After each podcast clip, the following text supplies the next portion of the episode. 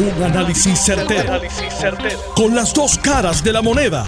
Donde los que saben no tienen miedo a venir. tienen miedo a venir. Esto es el podcast de Análisis 630 con Enrique Quique Cruz. El gobernador Ricardo Rosselló afirmó que va a continuar prometiendo la estadidad para la isla. Pese a que el máximo líder republicano en el Senado federal, Mitch McConnell, afirmó que mientras sea líder de la mayoría no dará paso a ninguna propuesta para convertir a Puerto Rico o Washington, D.C. en Estado. Vamos a escuchar lo que dijo el gobernador. Lo voy a seguir prometiendo, no puedo, lo voy a seguir prometiendo. Esto es un asunto de derechos civiles. Que un eh, ser humano tenga alguna opinión, pues esa es su opinión. Nosotros vamos a conseguir la estadidad para Puerto Rico, punto la vamos a batallar, la vamos a luchar, es, es la petición del pueblo, en primer lugar, eh, y en segundo lugar, eh, esto, todo el mundo ha visto lo que significa ser tratado como ciudadano de segunda clase. Así que una persona u otra que la hay en ambos partidos nacionales, al igual que, lo, que hay personas que apoyan eh, en, ambos, en ambos campos, estén a favor o en contra, eso es parte del proceso. El problema con la estrategia que hasta ahora han llevado a cabo Ricardo Rosselló en buscar la estadidad para Puerto Rico es que se ha concentrado en una estrategia completamente demócrata. Y al final y a la postre, son los senadores y los congresistas demócratas y republicanos, no importa quién sea el que esté de mayoría, los que van a votar si Puerto Rico sería admitido o no admitido, o si Puerto Rico tendría la oportunidad de votar en un plebiscito avalado por el Congreso por el estatus que esté en esa papeleta. Esta administración específico, en esta administración específico, el gobernador Ricardo Rosselló, desde antes de ser gobernador, comenzó con un movimiento que se llamaba Boricua ahora es. Y el éxito de ese movimiento es el fracaso de su gestión. Miren, miren bien, escúchenme bien. El éxito del movimiento Boricua ahora es, es lo que ha llevado al fracaso de su gestión allá en Washington para conseguir la estadidad. Y les voy a explicar por qué. Es una dicotomía, es, es una contradicción lo que estoy diciendo. Porque el movimiento boricua ahora es que comenzó Ricardo Rosselló y que lo utilizó para que Puerto Rico resolviera su problema de estatus, incluía a representantes de la estadidad, incluía representantes del estadolibrismo e incluía representantes del independentismo. Los tuve aquí en varias ocasiones durante este programa cuando ese movimiento arrancó. O sea, que ese movimiento era un movimiento inclusivo, inclusivo, que le daba participación a las tres áreas en Puerto Rico para lograr una definición del estatus final que votáramos por él. Y el gobernador Ricardo Rosselló ganó la primaria del Partido Nuevo Progresista, convenció a estadistas y convenció a todos los miembros del Partido Nuevo Progresista de que él iba a traer la estadidad. Y cuando tú dices que tú vas a traer algo, es porque tú te comprometes y lo vas a traer, cueste lo que cueste. Cueste lo que cueste. Tengas tú que hacer lo que tengas que hacer. Y el gobernador Ricardo Rosselló no ha hecho eso. No lo ha hecho. No lo ha hecho porque su estrategia ha sido exclusiva de excluir a los republicanos. Su estrategia ha sido concentrada solamente en el Partido Demócrata. Y el gobernador, que tuvo la oportunidad, la oportunidad más grande que ha tenido un gobernante en Puerto Rico después de Luis Muñoz Marín, de conseguir que un presidente apoyara la estadidad, se la dio Donald Trump.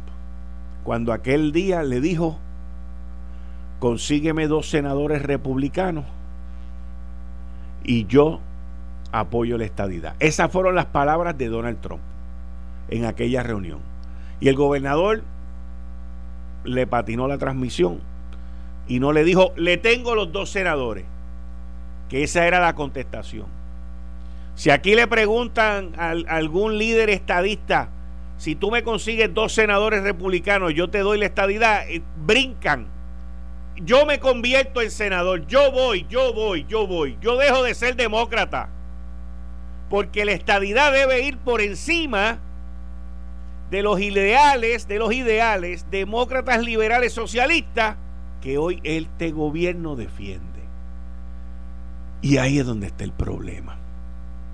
El, el gobernador puede prometer, como él dice ahí, pero sus acciones no demuestran esa promesa. ¿Por qué?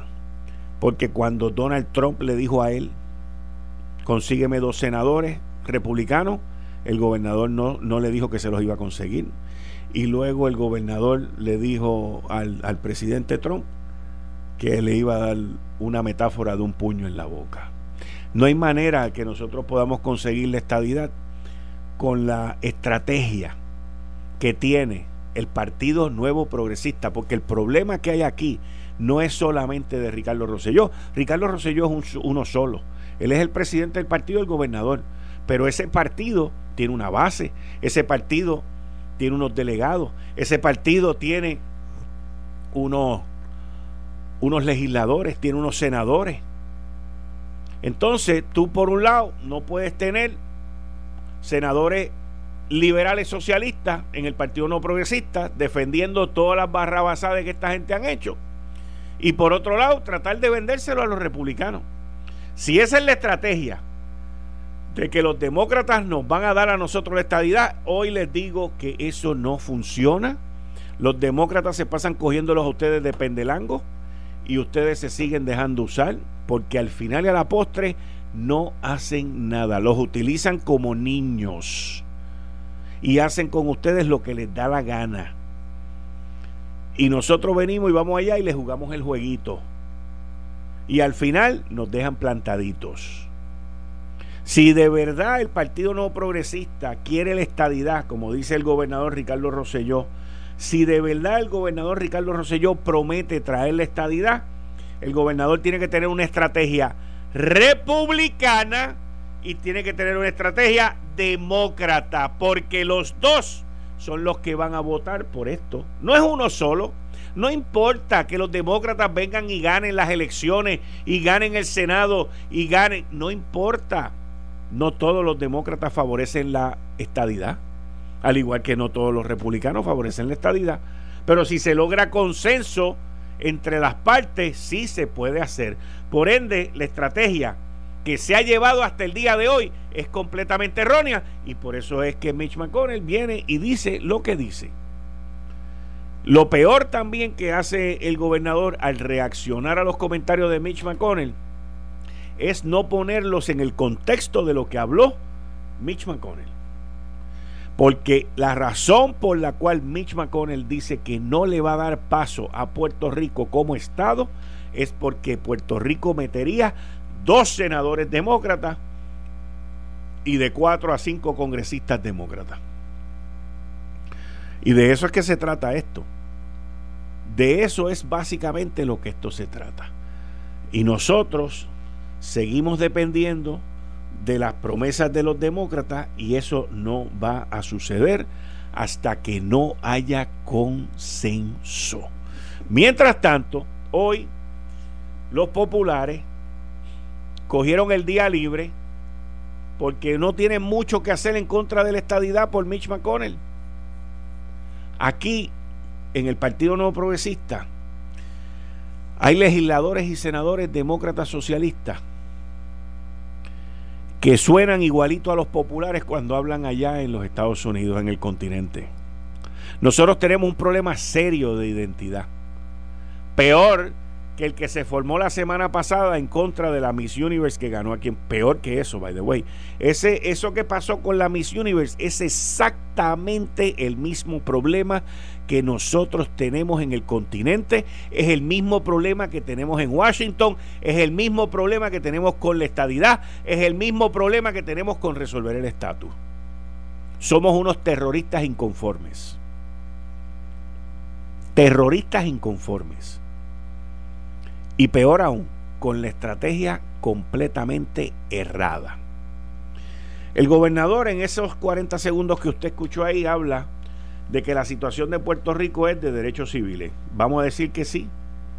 Habla de que lo vamos a conseguir y habla de que todos hemos vivido que somos ciudadanos de segunda clase. Todo eso que dice el gobernador es verdad. Pero lo que también es verdad es que para que Puerto Rico sea admitido como Estado tienen que votar republicanos y demócratas. No demócratas nada más, señores. Republicanos y demócratas. Y la estrategia del Partido Nuevo Progresista con las alianzas demócratas que han hecho, con el intervencionismo que han hecho con la socialdemócrata del Partido Demócrata ya, nos lleva al desastre que estamos viviendo hoy. Miren de dónde hemos ido. Miren de dónde hemos ido. De hace dos años, año y medio más o menos el presidente de los Estados Unidos decirnos a nosotros, decirle al gobernador Ricardo Rosselló, consígueme dos senadores republicanos y yo te doy la estadidad. Miren de dónde hemos llegado a donde estamos hoy. Díganme si hoy estamos mejor o estamos peor en obtener y conseguir la estadidad. Hoy estamos peor. Hoy estamos peor. Hoy estamos peor porque los republicanos estaban enamorados. Escúchame bien que lo voy a decir con calma. Los republicanos estaban enamorados de Ricardo Rosselló en el 2017. Los republicanos adoraban a Ricardo Rosselló en el 2017. Los republicanos veían al gobernador Ricardo Rosselló como un demócrata conservador, como un demócrata con quien ellos se podían sentar, hablar y progresar, y como un demócrata que inclusive veían una oportunidad de convertirlo porque en aquel momento sus ideas, sus pensamientos estaban más alineadas con el Partido Republicano que con el Partido Demócrata. Eso fue en el 2017. Por eso fue que Trump lo invitó a su oficina en Casablanca.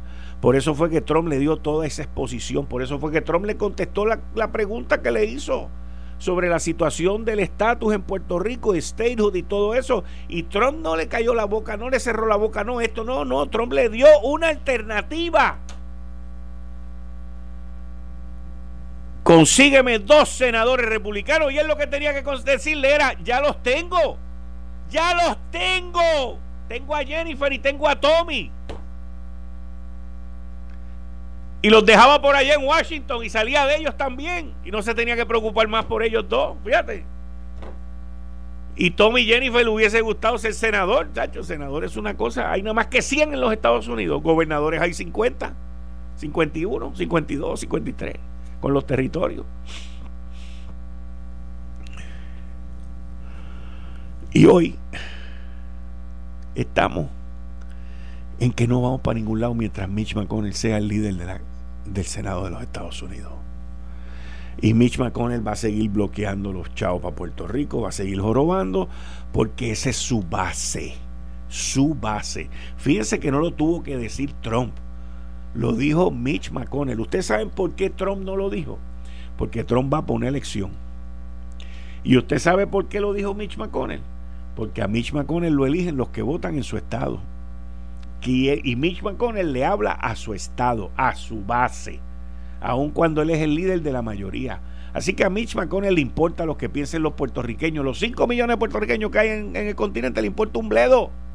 Porque en su estado no hay ni cuatro. Número exagerado, pero. Por eso fue que lo dijo Mitch McConnell. ¿Y dónde lo dijo? En Fox. Donde ellos se sienten en su casa. Pero esto, gobernador, todavía es salvable si usted establece la agenda correcta, que es una agenda inclusiva, como lo hizo con Borico ahora es, donde usted tiene una agenda liderada por Jennifer González y los republicanos allá, y tiene una agenda liderada por los demócratas y usted. Porque recuérdese de una cosa, gobernador, los estadistas de aquí no votan ni por Trump ni por Mitch McConnell, pero votan por usted. Y el tema del estatus y de la estadidad es un tema que está a sangre viva en el PNP. Porque hay muchos estadistas molestos, hay muchos estadistas que entienden que usted ha hecho lo que no es, y hay muchos estadistas que entienden que la estadidad hoy está peor que antes. Solamente ha habido una persona en Puerto Rico, gobernador, una sola persona en Puerto Rico que le ha hecho más daño a la estadidad que usted. Solamente ha habido una persona. Alejandro García Padilla. Y lo digo porque eso es análisis, compañero de nosotros aquí a las 4 de la tarde.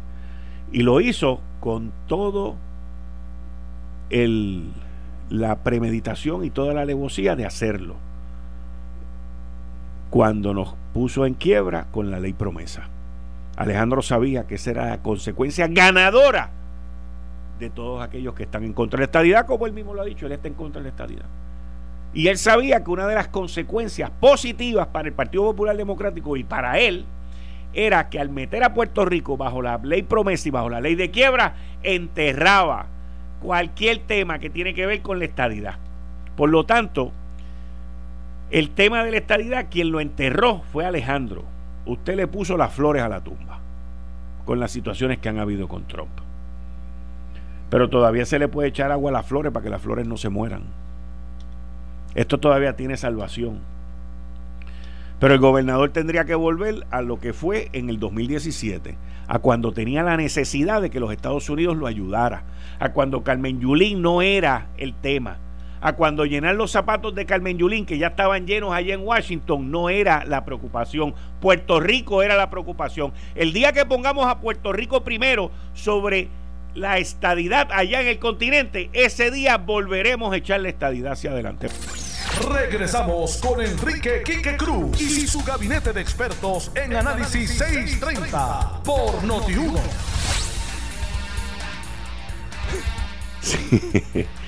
Es interesante un artículo que sale hoy de que reaparece la exsecretaria de, de la exsecretaria de Educación, Julia Keller. Y hablando sobre la pobreza, hablando sobre el sistema de educación y indirectamente pues indirectamente hablando sobre su lucha contra la pobreza en favor de la educación sucesivamente. Esto es parte de la ex secretaria de Educación hablarle al público hablarle a la gente en Puerto Rico y fuera de Puerto Rico como estrategia de defensa en caso de que vaya a ocurrir algo en contra de ella. ¿Y, y por qué eso? Porque estas cosas, mis queridas amigas y amigos, no ocurren en un vacío. Igual que ayer en la portada del periódico El Nuevo Día, Tampoco ocurre en un vacío el que saliera un artículo reviviendo la situación de los empleados fantasmas en el Senado o en la legislatura de Puerto Rico.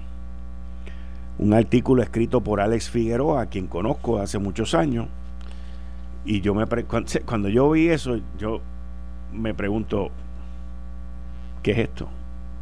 O sea, un artículo básicamente un refrito, lo digo con todo respeto, porque es un refrito, sacando para afuera todo lo que había ocurrido durante la semana de los arrestos de los dos contratistas y un empleado del Senado en una portada de un domingo.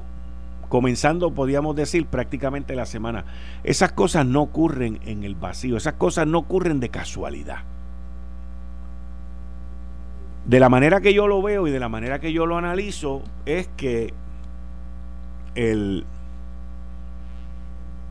las fuentes, que yo entiendo que son fuentes federales, tienen esto dividido en, como si fueran en dos partidos, pero en dos medios. El vocero está corriendo la historia que tiene que ver con las influencias que se venden en esta administración, con los nombres ya sacados ahí la semana pasada, y el nuevo día está corriendo la de los empleados fantasmas. Y, de esa manera los federales le dan de comer a ambos principales medios de prensa en Puerto Rico con dos investigaciones y dos temas que van en curso. Si usted me pregunta a mí también, yo le diría que quizás algo adicional vendrá por ahí por parte de los federales, porque esas cosas no ocurren en un vacío. O sea, Alex no tuvo una visión o, los editores del periódico del Nuevo Día no tuvieron esta visión o un espacio vacío para venir y decir, vamos a poner esto aquí. Un domingo. Son cosas que no ocurren solas. Yo no soy de los que creen las teorías de conspiración. Yo no creo en eso. Pero tampoco creo en las casualidades. Yo creo en las causalidades. Y esa, y esa entrevista, digo, ese recuento que hace Figueroa en el nuevo día ayer, no tenía ni pie ni cabeza porque ahí no había información nueva. Eso es solamente, miren, Puerto Rico, somos el único periódico que estamos aquí hoy y queremos recordarle que hace par de semanas ocurrió esto para cuando vuelva a ocurrir lo próximo, ustedes sepan de dónde fue que vino esto. No estoy criticando. Ese es mi análisis. Interesantísimo, by the way. A mí me gustó, fíjense si me gustó que lo estoy comentando hoy. Así que vamos a ver si esta semana ocurre algo. Y veremos a ver si fue a propósito o si fue una casualidad. Yo no creo en casualidades. Eh, estás escuchando el podcast de Noti1. Análisis 630 con Enrique Quique Cruz. Doctor Víctor Ramos, presidente del Colegio Cirujano, como, como quedamos, bienvenido aquí a Análisis 630. Muchas gracias, Quique. Bueno, ¿dónde estamos, doctor? Bueno, con las medidas y las, eh, promesas, vamos, las promesas eh, que le han hecho a usted, no que usted ha hecho. La Cámara pidió para reconsiderar hoy el proyecto del Senado 1229, que es el proyecto donde añaden a todos los médicos en la ley 14, porque disponía que era hasta junio 30 y no hay manera de hacer 6.000 decretos de aquí a junio 30. Estamos hablando de la cuestión de... Del 4%. Del 4% para los médicos que había excluido a los pediatras.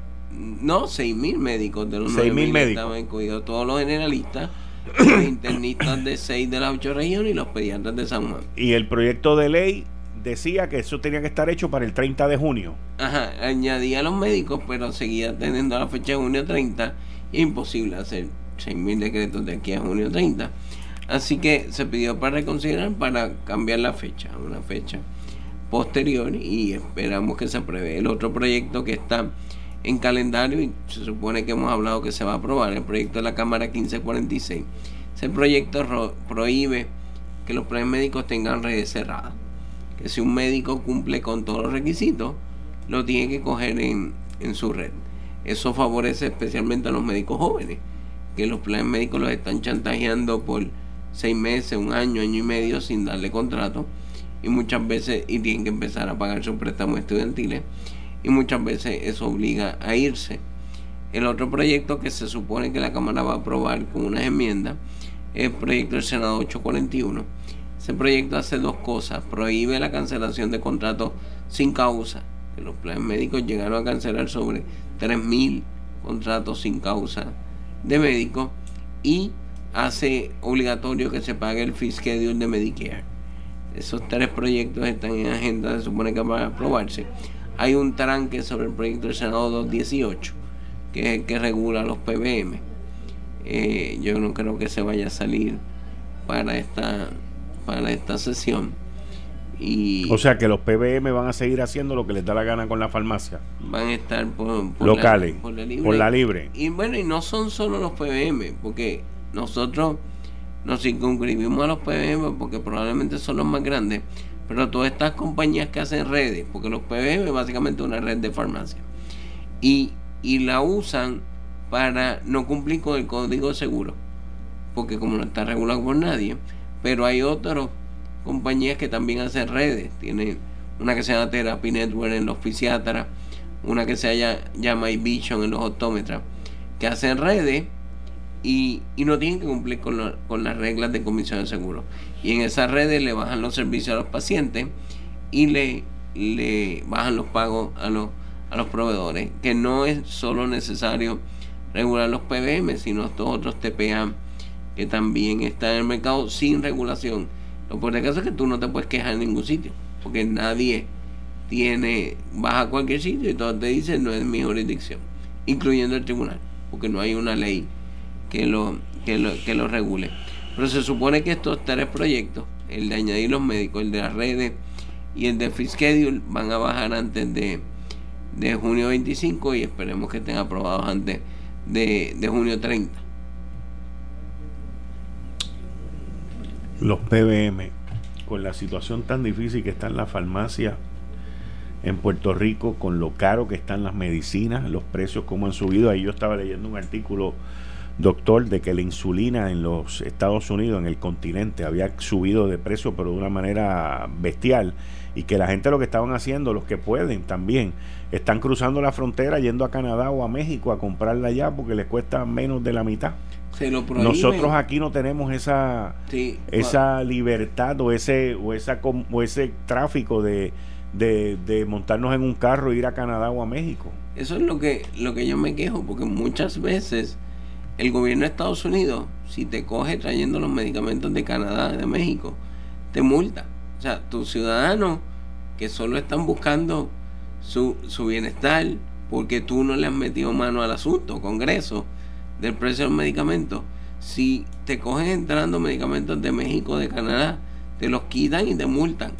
Bueno, hay mucha gente que dice no, que la gente de Canadá tú los ves haciendo fila para, para hacerse procedimientos electivos en Búfalo. Eso es verdad. pero el gobierno de Canadá no se queja de que ciudadanos crucen a Búfalo para hacerse procedimientos electivos por el Estados Unidos, multa a pacientes que va a buscar medicamentos críticos de diabetes, de cáncer, de, de condiciones que le pueden provocar la muerte y si te cogen, te paran, te quitan el medicamento y te multan. Eso está brutal. En, en, el, en la cuestión acá de nosotros, aquí en la isla, ¿usted cree que esos proyectos que me acaba de mencionar ahora, por ejemplo, el, el, uno de los más importantes, aparte del del 4% para los doctores, pero el, el de que las aseguradoras le tienen que dar un contrato a los médicos con su board y con todas sus acreditaciones, ¿usted cree que eso pase? Yo estoy esperanzado en que pase. De hecho, ¿quién se comprometió con usted para que eso pase? El, hay un compromiso tanto de Cámara como de Senado. Yo me reuní esta semana, la semana pasada con Johnny Méndez. Hoy nos reunimos con Carmelo Ríos. Eh, incluso en la conferencia legislativa el gobernador preguntó por el estatus del, del proyecto 1546, que le interesaba mucho. Así que yo espero que que se alineen las enmiendas porque las aseguradoras estaban proponiendo enmiendas, sus cabilderos que, que, destruían el proyecto. Por ejemplo, proponían, sí, sí, le vamos a dar el contrato a todos los médicos sujeto al reglamento de la aseguradora. Eso es no dárselo. ¿Sabes? No puede ser. Y, y se pusieron unos parámetros de que tiene que cumplir el médico, pero básicamente es lo que tiene que cumplir. No es nada extraordinario que no sea lo usual. Y, y yo espero que se, que se apruebe pronto. Es probablemente el proyecto más importante dentro de todos para los médicos jóvenes. ¿Y el Ejecutivo está comprometido a confirmarlo? No, pero el gobernador dijo que estaba interesado en el proyecto en la conferencia legislativa y le preguntó a los legisladores el estatus del de proyecto en la última conferencia legislativa que, tuvieron. ¿Quién es el asesor del gobernador en términos de salud? No hay asesor. no hay asesor. De salud, quien se encargaba de los asuntos de salud era, Ramón Rosario cuando era secretario de Asuntos Públicos. Ahora el secretario de Política Pública es Philip Mesa. Eh, y, y hasta donde yo sé, ellos son el, el grupo de asesores, pero no hay como tal, un, nunca yo he conocido un, per se un asesor en salud. Bueno, Víctor, cualquier cosa esta semana nos deja saber, por favor. Estamos aquí a tus órdenes. Siempre, Gracias. Miren, continuando con los temas, aquí, hoy, continuando con los temas, eh, la Junta de Supervisión Fiscal ha ido a un paso rápido y a un paso firme negociando con los bonistas. Le doy la bienvenida a Héctor El Marrón Torres. Héctor, bienvenido. Saludos, saludos, Kika, a ti, a la gente que nos escucha. los viernes. Claro que sí. Feliz Día de los Padres. Igualmente, igual atrasado. pero ahí estamos. Seguro que sí. A toda la gente que nos escucha, bendito, que a mí se me olvidó. Así que. También. Bueno, eh, la Junta de Supervisión Fiscal ha ido a las millas negociando con compañías, digo, con los bonistas y llegando a acuerdos en conjunto con el gobierno de Puerto Rico. Con vías a presentar un plan de ajuste dentro de los próximos 30 días. Y, y a mí me, me llama la atención los acuerdos que están firmando porque no son acuerdos desde Cofina para acá, no son acuerdos que lleven grandes descuentos. Cuando digo grandes descuentos, originalmente la Junta decía de un 30%, de un 70% de descuento, y ahora si llegan a un 10 o un 15% de descuento en los bonos, es una cosa como si fuera el 4 de julio. Y a mí lo que me, lo que me preocupa de todo eso es, o por lo menos que nos los expliquen y nos los digan, es si los números han cambiado. Porque yo entiendo que los números han cambiado. Y no me pero tú entiendes que es muy poco un 5, un 10, un 15. Sí, o sea que. pero ¿quién es el que está haciendo galas de que el, presupuesto, el ingreso aumentado en el gobierno y todo ese tipo de cosas? pues el propio gobierno. Por ahí, es que voy. por ahí mismo es que voy. Por ahí, esa es la misma línea que llevo. O sea, lo que quiero decir es que que yo sé que, por eso fue que dije al final, que yo sé que los números han cambiado, que los ingresos, como tú dices, están mucho más altos, que hay capacidad de pagar. Fantástico, hasta ahí estamos bien. Pero por otro lado, te tengo que decir que, que me preocupa, porque eso es ahora, y de aquí a 10 años, y de aquí a 15 años, o de aquí a 5 años. O sea, vamos a tener la misma capacidad de pagar bueno, yo. Porque los que tienen las proyecciones son ellos. Está bien, pero eh, eh, indistintamente de las proyecciones, aquí hay un ordenamiento jurídico. Aquí se hicieron una representación y volvemos como el borracho otra vez a repetir lo mismo. De que lo primero que se atiende en toda consideración presupuestaria es el pago a los bonistas para mantener el buen crédito de Puerto Rico. Eso está así. Eso es así. Ese es the law of the land. ¿Verdad? Ante ese cuadro tenemos que cumplir. Que los ingresos subieron este año, es que tenemos que. Eh, eh, antes que el pago de la nómina, que, que, los políticos por sus pantalones lo han suplantado como primera prioridad en vez de lo que dice la constitución de Puerto Rico. Y eso es lo que tenemos que atender. Es eso. Y sobre lo de la Junta, mira aquí que la Junta, el título 3, permite que no se pague. O sea que ellos tienen una responsabilidad también sobre eso, porque quien ha fastidiado. Aquí muchos decían que cuando la Junta llegara, que la Junta venía a hacer el trabajo a los bonistas para asegurarle el pago a ellos. Y fíjate que no ha sido ese el caso. Esa, ese argumento chocó contra la realidad. A lo mejor ahora con eso que tú dices pueden decir, no, no, la Junta lo que tiene que hacer es esas proyecciones, ¿por qué tan bajito? ¿Y por qué acortar el margen? Bueno, porque ellos, el mismo gobierno está representando que hay mayor ingreso. Y si hay mayor ingreso, pues entonces, y yo que fui el que te di la potestad de no pagar ante la, ante la decisión del Congreso de crear la Junta bajo el título 3. Pues entonces yo entiendo que hay que hacer uno, entonces unos recortes, para entonces empezar a hacer justicia. Porque aquí, que acuérdate una cosa, y lo hemos hablado aquí, los bonistas no son los gringos de Wall Street necesariamente. aquí se ha ido mucha gente en volanda. No, no. Aquí vi hoy un, un tuit de alguien diciendo, no, no, que si a Yuya y a Pedro y yo no sé qué, hay que hacerle justicia a nuestros viejos porque 700 millones de Es que eso no tiene nada que ver con el, con el, con el volver a Puerto Rico, al gobierno de Puerto Rico, a la salud fiscal. Entonces la gente quiere hacer unas cosas y quieren estirar el chicle hasta donde no es. La Junta tiene que hacer un trabajo porque para eso está ahí. Estamos a cuánto de la aprobación de un presupuesto. Ya prácticamente, aquí, que mira, Ricky terminó el discurso inmediatamente dijeron que la Cámara y el Senado, los presidentes de los cuerpos dijeron que lo iban a aprobar, todo lo que Ricky sometió ahí. Por eso se da el lujo de someterlo. En junio él declara el, discurso y en, y, en, y en, a finales de este mes va a estar aprobado el presupuesto. O sea que el trabajo de, consideración, de investigación, de, de, consideración de ese presupuesto va a ser un, un proceso bien corto en términos de, tiempo. Fíjate que el, check and balance en la consideración presupuestaria no prácticamente no hay tiempo para eso. ¿Y quién tiene que aprobar ese presupuesto ahora también? La Junta de Supervisión Fiscal. Y tú vas a ver que le van a dar un tutazo a las proyecciones de ingreso de, de, presupuesto que está haciendo que al, presupuesto pedido por el gobernador de 1.600, creo que es, ¿verdad? 1.700. Eso va a bajar considerablemente, tiene que bajar.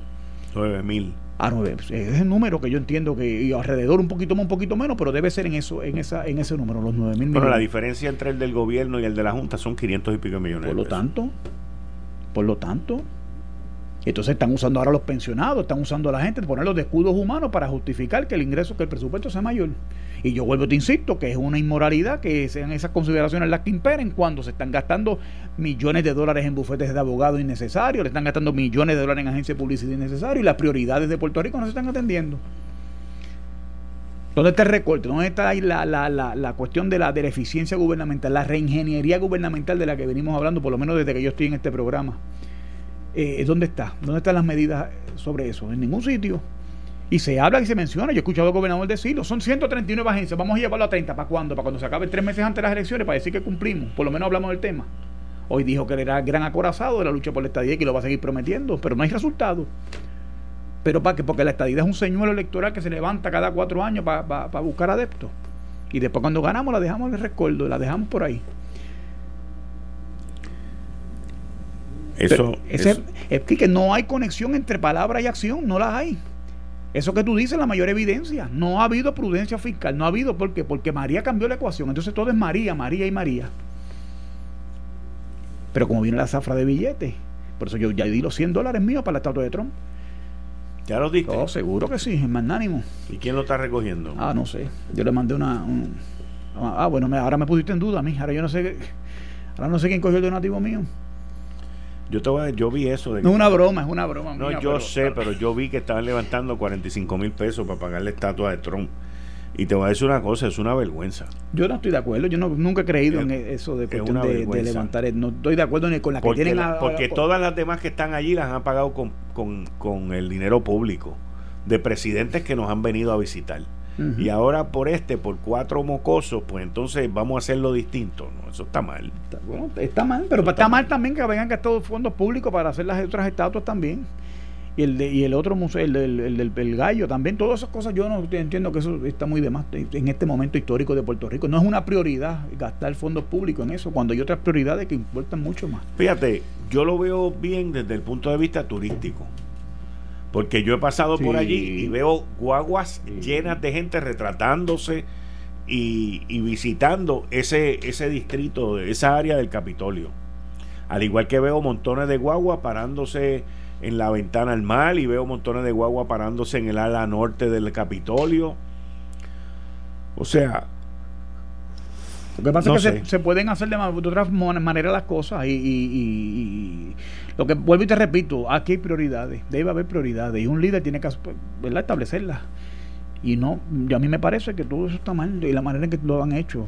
No porque, o sea, ¿por qué tiene que gastarse? Cuando vuelvo y te repito, el momento, el tiempo. Cuando estamos hablando de recortarle la pensión a un montón de empleados públicos, y tengo que felicitar a la Junta de Supervisión Fiscal porque han tomado medidas y han respondido el reclamo de la gente de que eso es una cosa que está mal un recorte arbitrario de pensiones con el alto costo de vida que tú estabas ahorita escuché hablando ahorita de, del costo de las insulinas eso es un crimen tú sabes cuántas personas en Puerto Rico son esclavos esclavos después de Lincoln de Eli Lilly y la, y la costo de, la, de las insulinas. Y te lo digo yo que tengo un familiar diabético. Eso está por las nubes. prácticamente, prácticamente eso, eso, con eso tú pagas una hipoteca de, de, de una casa eh, ordinaria en Puerto Rico. Esto salió el sábado en el Washington Post. El precio de la insulina ha incrementado y los americanos van en caravana a Canadá para comprarla. Así. Eso es así. Aquí está una familia que vive en Minnesota. Se fueron en un Mazda 5 a cruzar la frontera por su hija de 13 años que tiene tipo 1 de diabetes y necesita insulina. ¿Y quién ha sido el único presidente que ha hablado de eso? Donald Trump. En los Estados Unidos puede costar cientos de dólares un vial, un, potecito. En Canadá usted lo puede comprar sin receta por una décima parte de lo que vale, de lo que cuesta en los Estados Unidos. Así que eh, Green Seed eh, se fueron en una caravana a Ontario, donde ella y otros cinco americanos pagaron 1.200 dólares, 1.200 dólares, por algo que en los Estados Unidos le hubiese costado 12.000 dólares, brother. Me siento como si me hubiesen estado robando en la farmacia. Dijo Quinn Nystrom, un tipo 1 diabético que estuvo en la caravana. Y han sido años que yo no he podido tener 10 vials de, en mi mano. 10. O sea que pagó 100 pesos por eso, 120 pesos, algo que costaba 1.200 pesos. Pero yo creo en Casablanca escuchan este programa también y déjame enviarle un mensaje. No le declare Trump, no le declare la guerra comercial a Canadá por esto. No, porque es que la culpa no la tiene Canadá. Por eso, por eso lo estoy diciendo. La culpa la tienen las farmacéuticas. Pero tú, sabes que, tú sabes que peleó con los chinos. Sí, yo que no sé. pues no es muy bueno abrir frentes de guerra múltiples a la misma vez.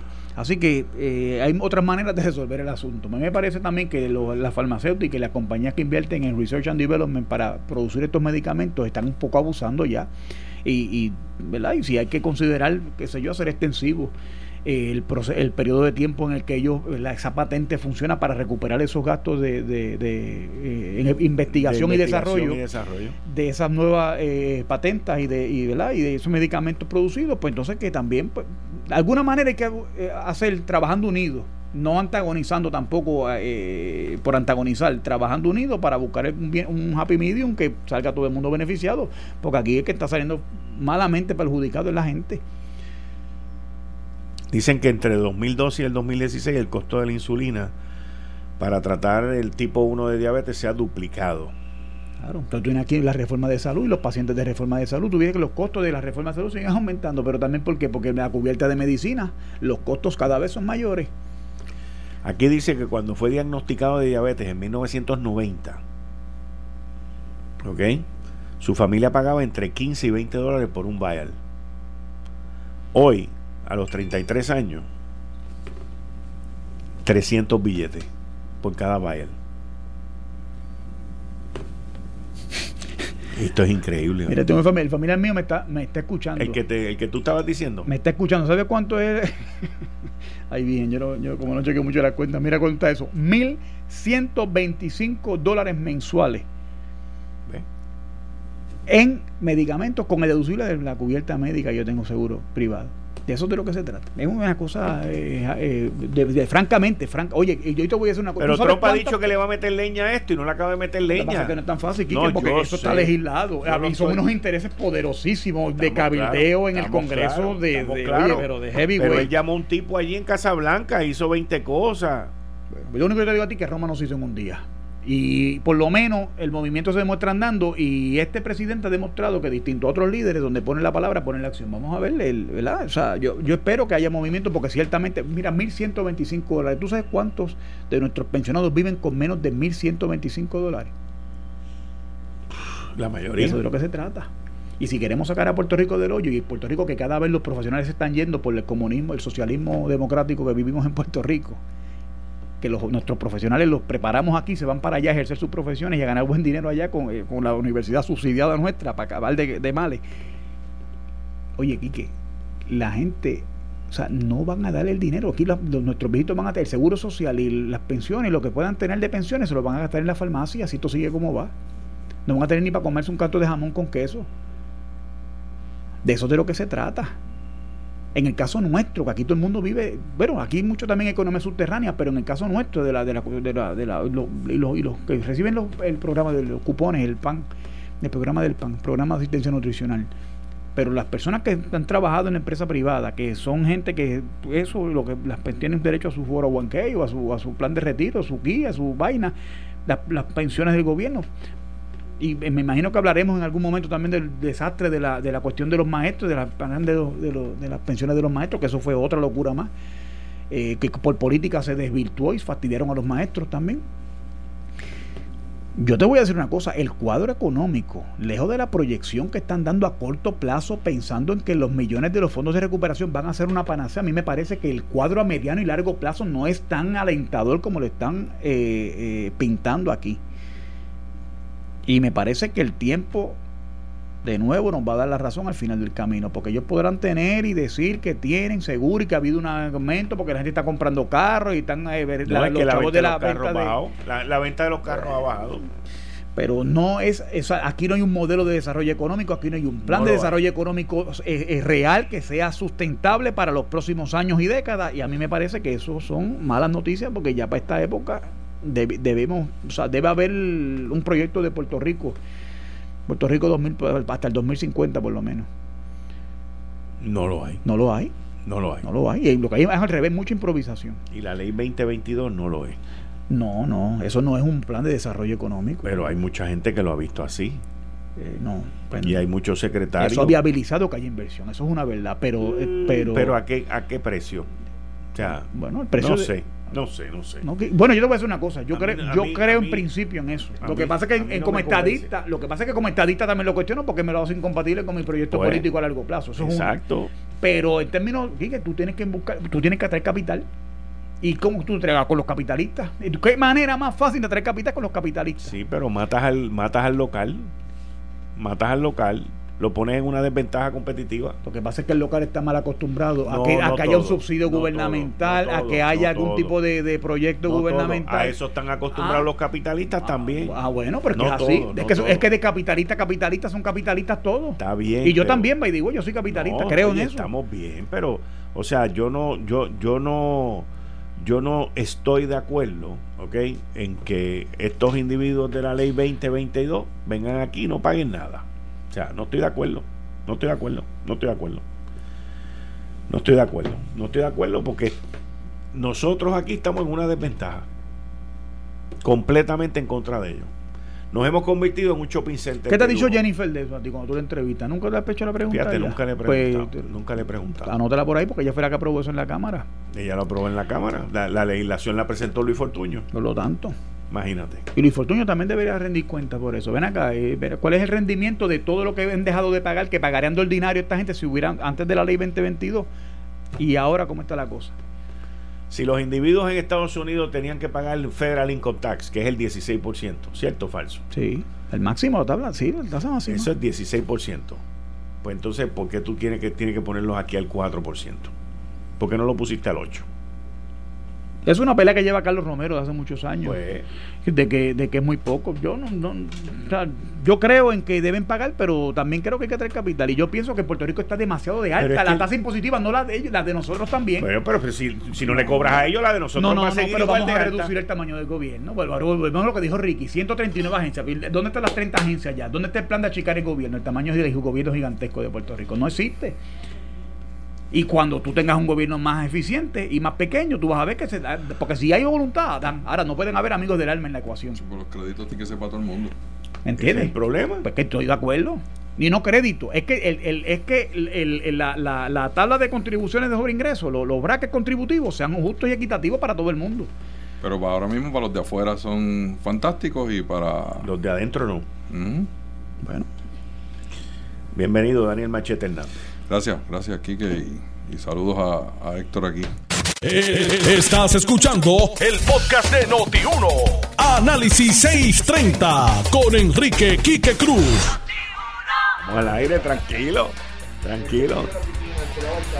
El que, el que te pasea el perro. En la casa, el que pasea los pejos. Y ahí y el jardinero. Y el jardinero. Y tienes cinco empleados ahí. Exacto. Y con eso tienes una exención que si tú estuvieses aquí, fueses residente de aquí, tienes que pagar el 30%. Entonces, como vienes de afuera, hablas inglés y andas en chancletas por ahí, en calzones cortos. El 4%. Disfrazado de guitajeño, pues ya no tienes que pagar este, tú sabes, este, contribuciones. Oye. Son las 6 de la tarde, tú estás escuchando Análisis 630 en vivo. Estos son conversaciones que tenemos durante los breaks comerciales, que la terminamos hoy en vivo. Así que Hoy con el gabinete de los lunes, con Héctor El Marrón Torres, Daniel Machete Hernández, yo soy Enrique Quique Cruz y estoy aquí de lunes a viernes de 5 a 7 y en el área metro me escuchas por el 94.3 FM. Antes de que sigamos con los temas, aquí ustedes dos están a favor de que todo el mundo tenga pistolas y rifles aquí. Sí.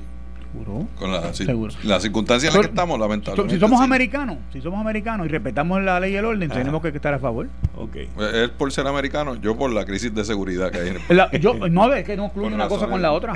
No, no, pero espérate, espérate. Porque si viviésemos en un país de ley y orden, donde la gente respeta y donde tú llamas y la policía llega a los 30 segundos, al minuto, pues tú no tienes que andar con un arma.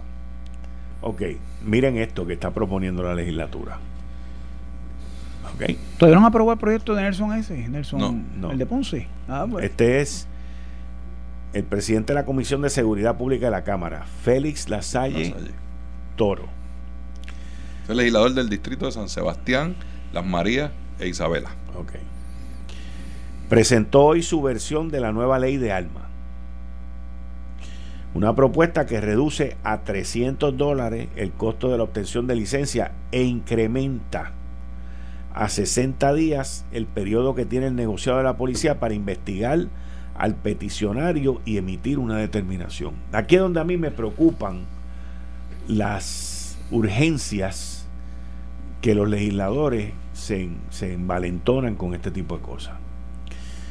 Y te voy a explicar por qué.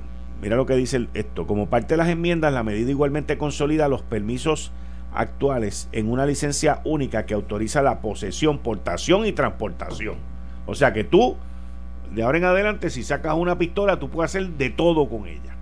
Bueno, cargarla, en la práctica es pues, cargarla. Pero, aquí dice, pero aquí dice una licencia única que tiene posesión, portación y transportación de arma de fuego, así como de tiro al blanco. O sea, es una sola licencia. Porque te hacían sacar la licencia. Bueno, porque antes había primero, tiro al blanco. Tener y poseer. Después tener y, poseer. y de nuevo portar. Que era poder transportarla contigo donde tú fueras. Pero ¿y si yo no la quiero transportar? Pues o sea, Y si yo la quiero tener en mi casa. Eh, eh, pues el, problema de eso era que tú la quieres tener en tu casa. tres procesos. Había unas restricciones porque si, si, si tú te ibas, por ejemplo, de, de vacaciones para mi casa en Rincón, pues no tenías derecho de andar con, con tu alma en Rincón. Si lo que tenías era la licencia de poseer, era en tu casa. No era cargar con ella y llevártela de vacaciones. Pero ¿por qué obligar a la gente a que tenga aportación? No, pero es que es más barato. lo que están es consolidándolo. Yo sé que es más barato, pero ¿por qué obligarme a mí a tener portación? Pero es que no estás obligado. Pues tienes el permiso y estás en ley. Si la tienes que portar, al contrario, te están haciendo un favor. porque si antes tú te la llevabas encima por cualquier situación que tuvieras, estabas violando la ley. Tenías que tenerla en tu casa. No estoy de acuerdo, pero ese no es el punto que quiero discutir. Lo que a mí me preocupa de todo esto es que si a los 60 días, si a los 60 días, si la policía en 60 días no completa la investigación, tendrá que emitir una licencia provisional y completar el proceso final en los próximos 60 días. La versión del Senado establecería que si en 10 días la policía no había expedido o denegado la licencia de importación, debería otorgarla automáticamente. O sea, esto es de loco. Pero, pero por tal. No me dice una cosa, el Senado es mejor, la versión del Senado me gusta. Sí, a, mí también. Imagino, pero para mí que Pero es un derecho. Según la Constitución es un derecho. Seguro que Correcto. sí. Seguro que sí. pues tú no puedes limitar los derechos. pero allá ustedes. Bueno, está bien. Lo que pasa es que lo dice la Constitución. Lo que pasa es que aquí que quiere legislar, que está a favor de la teoría de legislar desde el estrado. Entonces los jueces son los paradigmas ahora de lo que son nuestros derechos eh, lo que pasa es que lo que pasa es que la Constitución dice the right to bear arms en 1770. Ah, bueno, pero eso no ha sido enmendado. Ah, bueno, pues enmiéndenla. Eso, no, eso no ha sido enmendado. Entonces porque no, no, podemos cuestionar la constitución por el año en que fue escrita. No, pero tú la, tú la temperas. Para lo que les conviene, sí. Entonces, cuando la gente ataca la libertad de prensa, levantan ah. No, no lo pueden tocar porque la constitución. Oye, según los medios de la e, aquella época de María Castaña, ah, pero ahora. Que mataban a los periodistas, tú sabes, en la calle, porque todo el mundo asumía un bando. Si es bueno para Juan, es bueno para Juana también. vamos a adjudicarle Ahora eso con ustedes. papeles. Ahora, la pre- la- el problema es, el problema con los 60 y los 10 días es, no tenemos policía, no tenemos gente. O sea, ¿cómo tú le vas a poner esa Eso es un presión punto, eso es un? Está, está bien, pues por, por eso. Ese es mi punto, ese Por, es el por- punto por eso no lo puedes limitar, porque si tú dices hasta que el policía no te haga la investigación, no va. Ah, pues tú te quedaste sin arma. No, y es un derecho. Está bien, está bien. Es- es- Pues. yo, pero tienes que llegar a un happy medium. O sea, Pues de 10 60 días lo días. subieron a Oye, pues, 60 como días, 30. dos meses. Pero Pues, entre Pero 10 y una- 60, ¿verdad? 30 Eh, cuadramos. 40. no tenemos policía, no tenemos investigadores, Pues. no tenemos nada. Reparte No. las armas por ahí a todos No, los que no, no más, no. Pues, chico. Pero es que lo tienes registrado. Yo, yo quiero saber, yo lo que quiero es que me digan, porque cada vez me dicen, no, y qué sé yo qué por ciento de los crímenes se cometen con armas que antes eran legales. Sí, pero no las compraban aquí, las compraban afuera y las traían. Y a ese tostón nadie le ha metido mano. Y tú lo conoces muy bien. Ni se atreve a meterle. las líneas meter aéreas traen a, En a- las a- líneas la aéreas no gente. vienen, papá. Vienen en las líneas aéreas y vienen En en, las el líneas correo. aéreas, en las líneas aéreas no vienen. Bueno, no vendrían en tu tiempo, No, en el de no, cuando y- hicieron y en la el de constitución. ahora tampoco. Vienen. No, Sí. Bueno. no, no vienen. No El cuatrenio pasado se trabajó parte de eso. E incluso, incluso, tú La te acuerdas de James la- Toller, ¿te acuerdas Sí, de me James Toller, verdad? James Toller. Vino con todas las armas que él tenía aquí. Nadie le preguntó, nadie. Y estaba en la declaración del, del, del avión.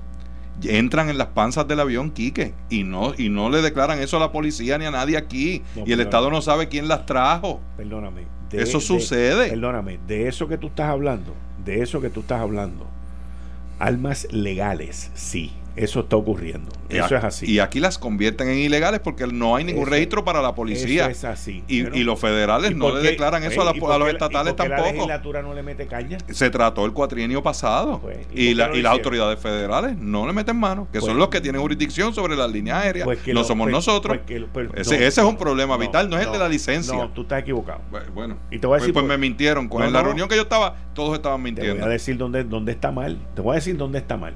Te voy a decir dónde está mal. El predio federal, el predio federal es hasta que tú sales del área de equipaje. Ajá. ¿Ok? Pero es que yo no sé que tú traes el arma porque tú no me lo No dices. declaraste. Por lo tanto, Pues- tú vienes y le dices, eh, pero mira, el Departamento de Hacienda, en la época de Raúl Maldonado, cuando Pedro Rosselló, cuando Raúl Maldonado era subsecretario de Hacienda, en los 90, Raúl Maldonado y el que era secretario en aquella época, varios de ellos, instalaron unas máquinas portátiles de rayos X. Ujú. ¿Tú te acuerdas de eso? Yo me acuerdo de eso, Yo me seguro que acuerdo. sí. Y ellos venían y chequeaban todas las maletas, todas las maletas que llegaban a Puerto Ujú. Rico. Y si encontraban un videocassette, que en aquella época tú ibas a Estados Unidos a comprar un videocassette porque aquí costaba 800 Sí. pesos y allá costaba 300, venía un agente de rentas internas y te paraba y te cobraba. Yo recuerdo eso. ¿Ves?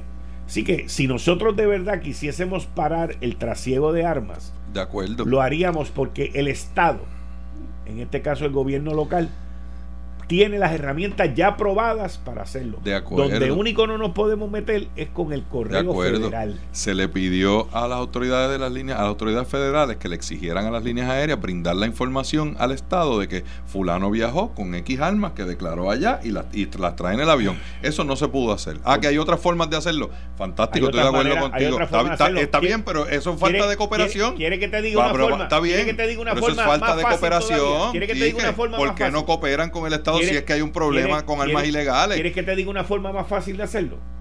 ¿Ah? Bueno, ¿Quieres yo no diga? puedo hacer nada con eso ahora, pero está bien, dilo. Ay, ay, en Palacio están grabando y a lo mejor se le ocurre. Bien sencillo, esto es bien sencillo, esto es bien sencillo. Todas las líneas aéreas que viajan a Puerto Rico, en su planilla de taxes, de ingresos, le vamos a subir un 10% porque no cooperan con la entrada de las armas ilegales. Para que tú veas como todos esos tipos se aparecen allí a pedir que, que eh, todos ellos van a pensar en ideas excelentes. No le puedes poner un surcharge porque se lo pasan al cliente. ¿Ves? Es una, hay una distinción entre una cosa y otra. Pero tú le dices Pero, a las líneas aéreas pero como somos aquí, Quique, mañana sale toda la gente que tiene, y los hoteleros y todos estos este, llorones, a decir que, que nosotros estamos matando el, el- el- el comercio y estamos matando a los visitantes porque le estamos exigiendo. Entonces na- ninguna línea aérea va a querer venir a Puerto Rico. Como si nosotros viviéramos, tú sabes, en un desierto, ¿eh? Como si nadie quisiera viajar al Caribe. porque somos un destino exótico en el mundo. Pues, pero como, todo aquí es a base de lloradera, pues todo el mundo va a llorar, no, que todo el sector privado, ¿dónde va a estar? Que nadie va a querer venir para acá porque tiene que pagar 10 pesos más, como si la gente no pagara 2 mil pesos por ir a Europa, tú sabes. Pero, pero eh, eh, vamos a dar esa parte ahí. Yo lo que le he preguntado siempre a la gente que están tratando de limitar esa, esa parte del derecho de portar armas es qué delitos se cometen con armas que se compraron aquí en una almería y fue el tipo que tiene licencia a matar a alguien. ¿Cuándo? Si aquí eh, todas esas muertes se dan en el bajo mundo con armas ilegales que entran ilegalmente al país. El problema no es el que tiene una licencia de armas, que tú lo tienes registrado por todos lados, que le tienes 20 mil restricciones, que tiene que pagar cada cantidad de años otra vez para volver a renovar sus permisos. Ese ciudadano es responsable, por eso sacó una licencia, por eso pasó por todo ese proceso, por eso buscó tres angelitos que fueran con él a la corte para que testificaran allí al frente del juez que, es una, buena persona. Eso de buscar tres, los tres angelitos es una barbaridad. Porque el vecino mío no puede atentar contra mi derecho de poniendo que yo soy un tipo violento. Es que eso es mi derecho. Y si yo no tengo un, un antecedentes criminales, ¿por qué me vas a coartar mi derecho? ¿Quién es el Estado para cortarme el derecho mío? Que la Constitución me reconoce a mí. Si tú no tienes antecedentes criminales, si tú no, tú no, tu, tu hoja está en blanco y no hay ningún tipo de récord en el gobierno de que tú eres un ciudadano fuera de tus capacidades este, mentales como individuo, no hay ningún derecho para limitarte eso. ¿Ninguno? No hay, no hay ninguna razón para limitarte ese derecho. Entonces, mira de esto, como el gobierno de Puerto Rico no sirve y no hay policías aquí y los estamos votando para Baltimore y para Texas y para otras jurisdicciones, entonces yo me tengo que dar sin mi alma, porque eso es lo que están buscando los legisladores también, hacerle justicia al ciudadano. Puede ser atropellado y, y coincido en esta parte contigo. Pero entonces, ¿cuál es el remedio al ciudadano? Al Dani de la vida que quiere tener su portación de arma, que es un derecho que él tiene no la puede tener. ¿Cuál es el remedio de Dani como ciudadano y como los que como Dani están? Ninguno. Sentarnos a llorar porque el gobierno no sirve y los policías se van para Texas y para Baltimore y para Porque el criminal va y la compra por 500, 600 pesos y vaya a hacer su fechoría y la bota y se acabó. Pero uno quiere cumplir la ley. Y, y, yo entiendo lo que quiere hacer eh, Félix Lasaya, quien conozco, y y ha hecho un trabajo es que él quiere lograr un proyecto que el gobernador le firme, porque el gobernador no quería firmar el proyecto de Nelson Cruz, que era, el, que era el que yo encuentro que era justo. Son 10 días para tú ejercer tu derecho, eso es prudente para el Estado. Si hay un, interés, si allí alguien metió tu nombre en la computadora y resulta que, que Cruz tiene unos antecedentes que no le corresponden, no, y se acabó. Pero es que la ineficiencia del Estado no puede limitar tus derechos. Eso y, y, eso es lo que está pasando en este caso. Yo no quisiera que, que la gente tuviese que andar con armas en la calle. Pero como dice un gran amigo mío que fue fiscal, y dice, para que llore mi mamá, que llore la mamá del otro. Porque ya estamos hablando de defender tu vida, defender a tu familia. Tú sabes, estos muchachos que venían de trabajar, que paran en, en, una este, cabalgata de estas que había en el centro de la isla por la noche, y iban eh, eh, del trabajo y le rompen un cristal, se bajan y le dan dos tiros allí. Los títeres que andaban en caballo. Tú sabes, oye, ¿y, y quién responde ahí? ¿Quién responde ahí? ¿Cuánta gente han estado en la calle y se encuentran con un grupo de, títeres de esto? Porque son títeres, lo que andan en la calle a las 10 de la noche en un caballo son títeres. Ahí no, no anda nadie este, familiar compartiendo en una carretera sin alumbrado a las 10, a las 11, a las 12 de la noche bebiendo con y cerveza por ahí por, por, la calle, poniendo en peligro la vida de los que van en, esas carreteras. ¿Quién responde por, por, los, por la propiedad que se rompe allí? Por las vidas que se pueden perder allí en un accidente. La de la gente y la del caballo. ¿Quién responde? Nadie responde. Nadie responde. Los accidentes que han habido chocan al caballo, se baja el jinete que iba ahí, se monta con otro y siguen caminando y les importa nada la, vida de los que van allí, niños, adultos, viejos, los que sean. Y, eso tampoco le hemos puesto coto a ese sentido. Entonces, situaciones como esa, te paras en una luz porque tú sales de trabajar a las 11, a las 12 de la noche, un enfermero, un, profesional, una persona que trabaja en, en, líneas aéreas, trabaja en turismo, trabajan 24 horas se paran un semáforo eh, a expensas de que venga un títere para quitarle 20 pesos y atente contra su vida. Y aquí nadie responde por eso. Nadie. Porque ni siquiera alumbradas están las intersecciones. Entonces limitamos el derecho de que ese ciudadano se defienda, de que el títere aprenda, de que déjame tener cuidado, porque aquí tú sabes, la mitad de la gente anda con una pistola y entonces me va, el, tiro me lo voy a coger yo. Déjame yo entonces andar con cuidado. Y, y lamentablemente a ese punto es que hemos llegado hoy en nuestro país. A ese punto es que hemos llegado nosotros en nuestro país donde hay cuarteles cerrados.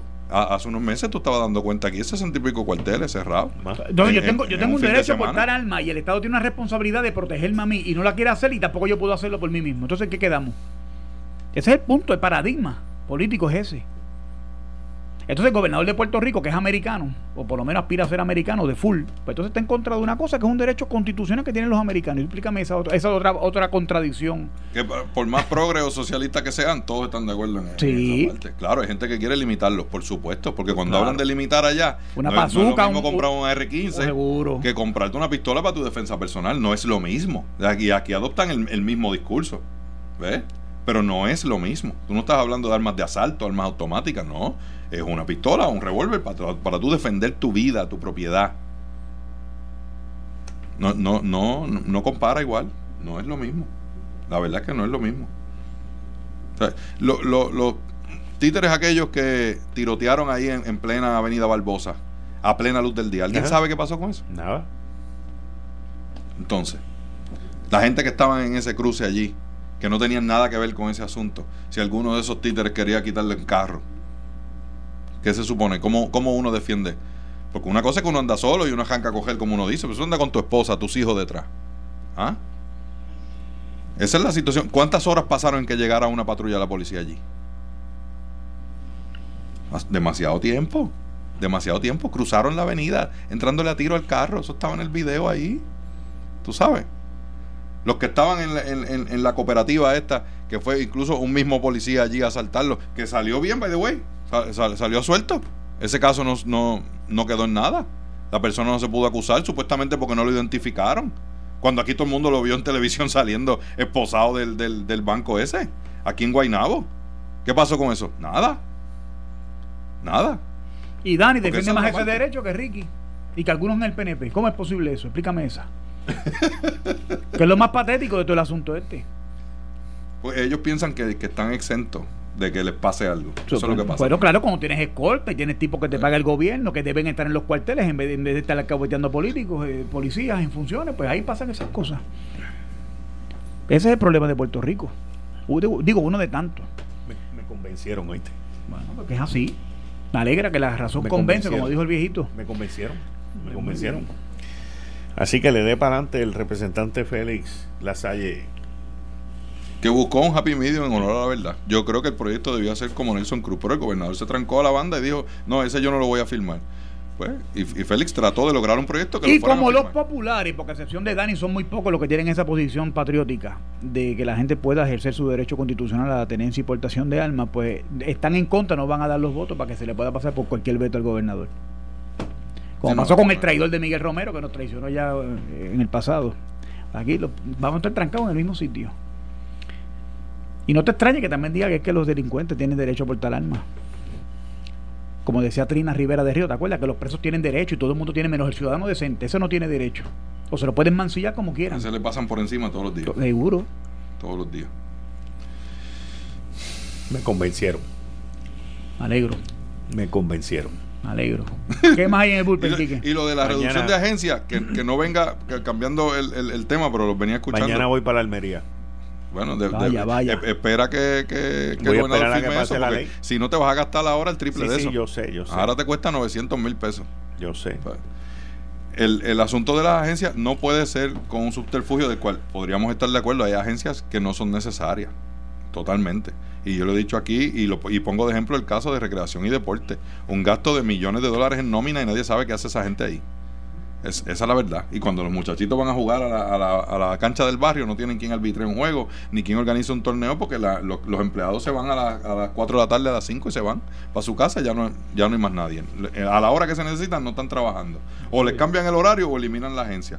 Pero no puede ser el subterfugio como en el caso de seguridad pública, que, que vengan y nos digan de que, ah, no, ahora hay una agencia cuando todo el mundo sigue funcionando y lo que hiciste fue ponerle un, un, sombrero por encima. Como dijo el gobernador con los municipios, él quiere, él quiere ponerle un piso en el medio entre los, el Estado y los, los counties. ¿Qué es eso? eso ¿Dónde está la economía? Es un disparate.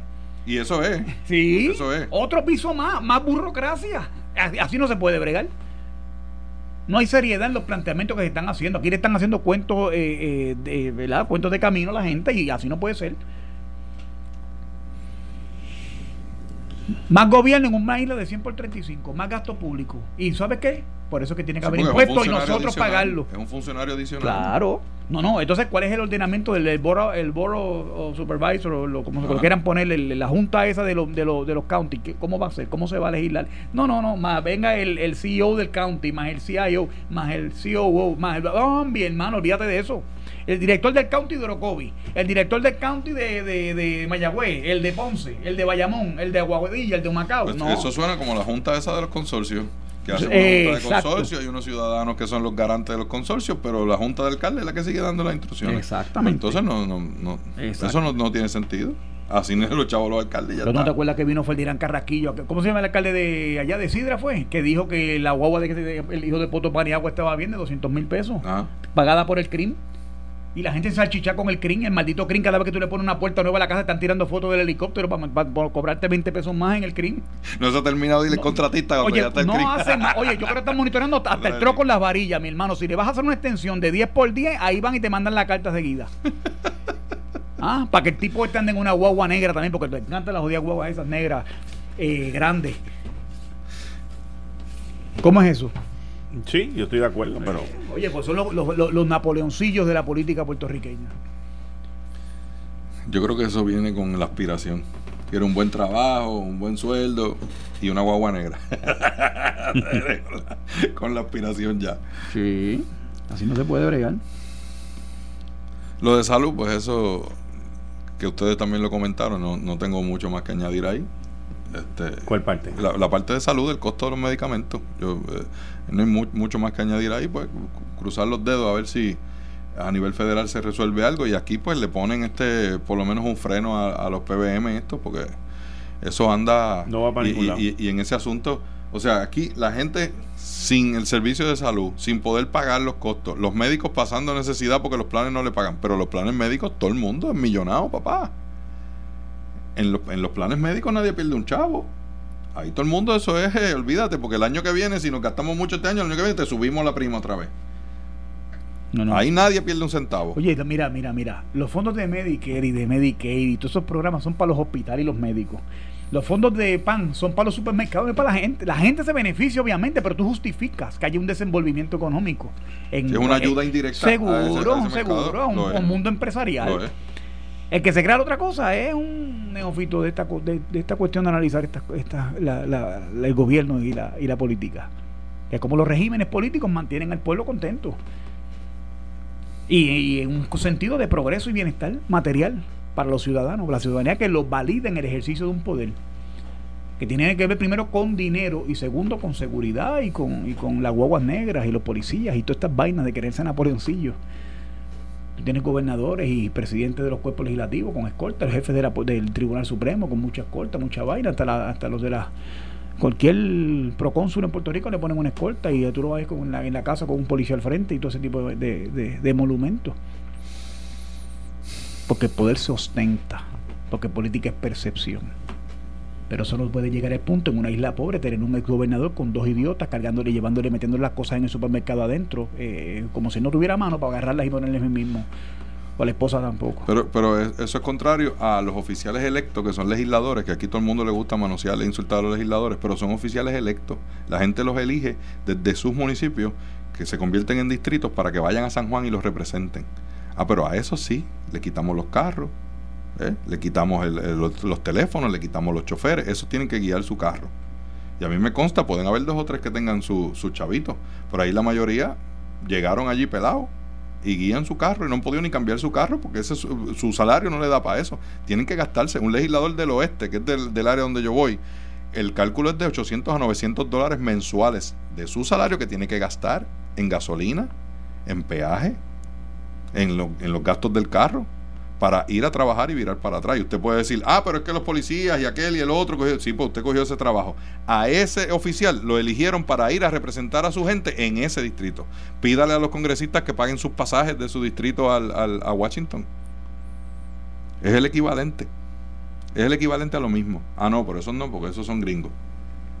Pero entonces tienes a directores regionales en agencias que nadie sabe ni siquiera quiénes son, que no se reportan con ningún ciudadano que nadie le puede pedir cuenta, esos sí tienen cajos todavía y esos tienen choferes. Si en el gobierno hay que cortar de esa parte, hay que cortar de esa parte para todo el mundo. Es No que nadie, de un lado yo, soy de lo que creo que a excepción del gobernador y del superintendente de la policía y el de- quizás el de corrección, nadie debería tener escolta para mí. mi No, escolta no, estoy hablando de carros, porque escolta solamente tienen los presidentes de, de los cuerpos.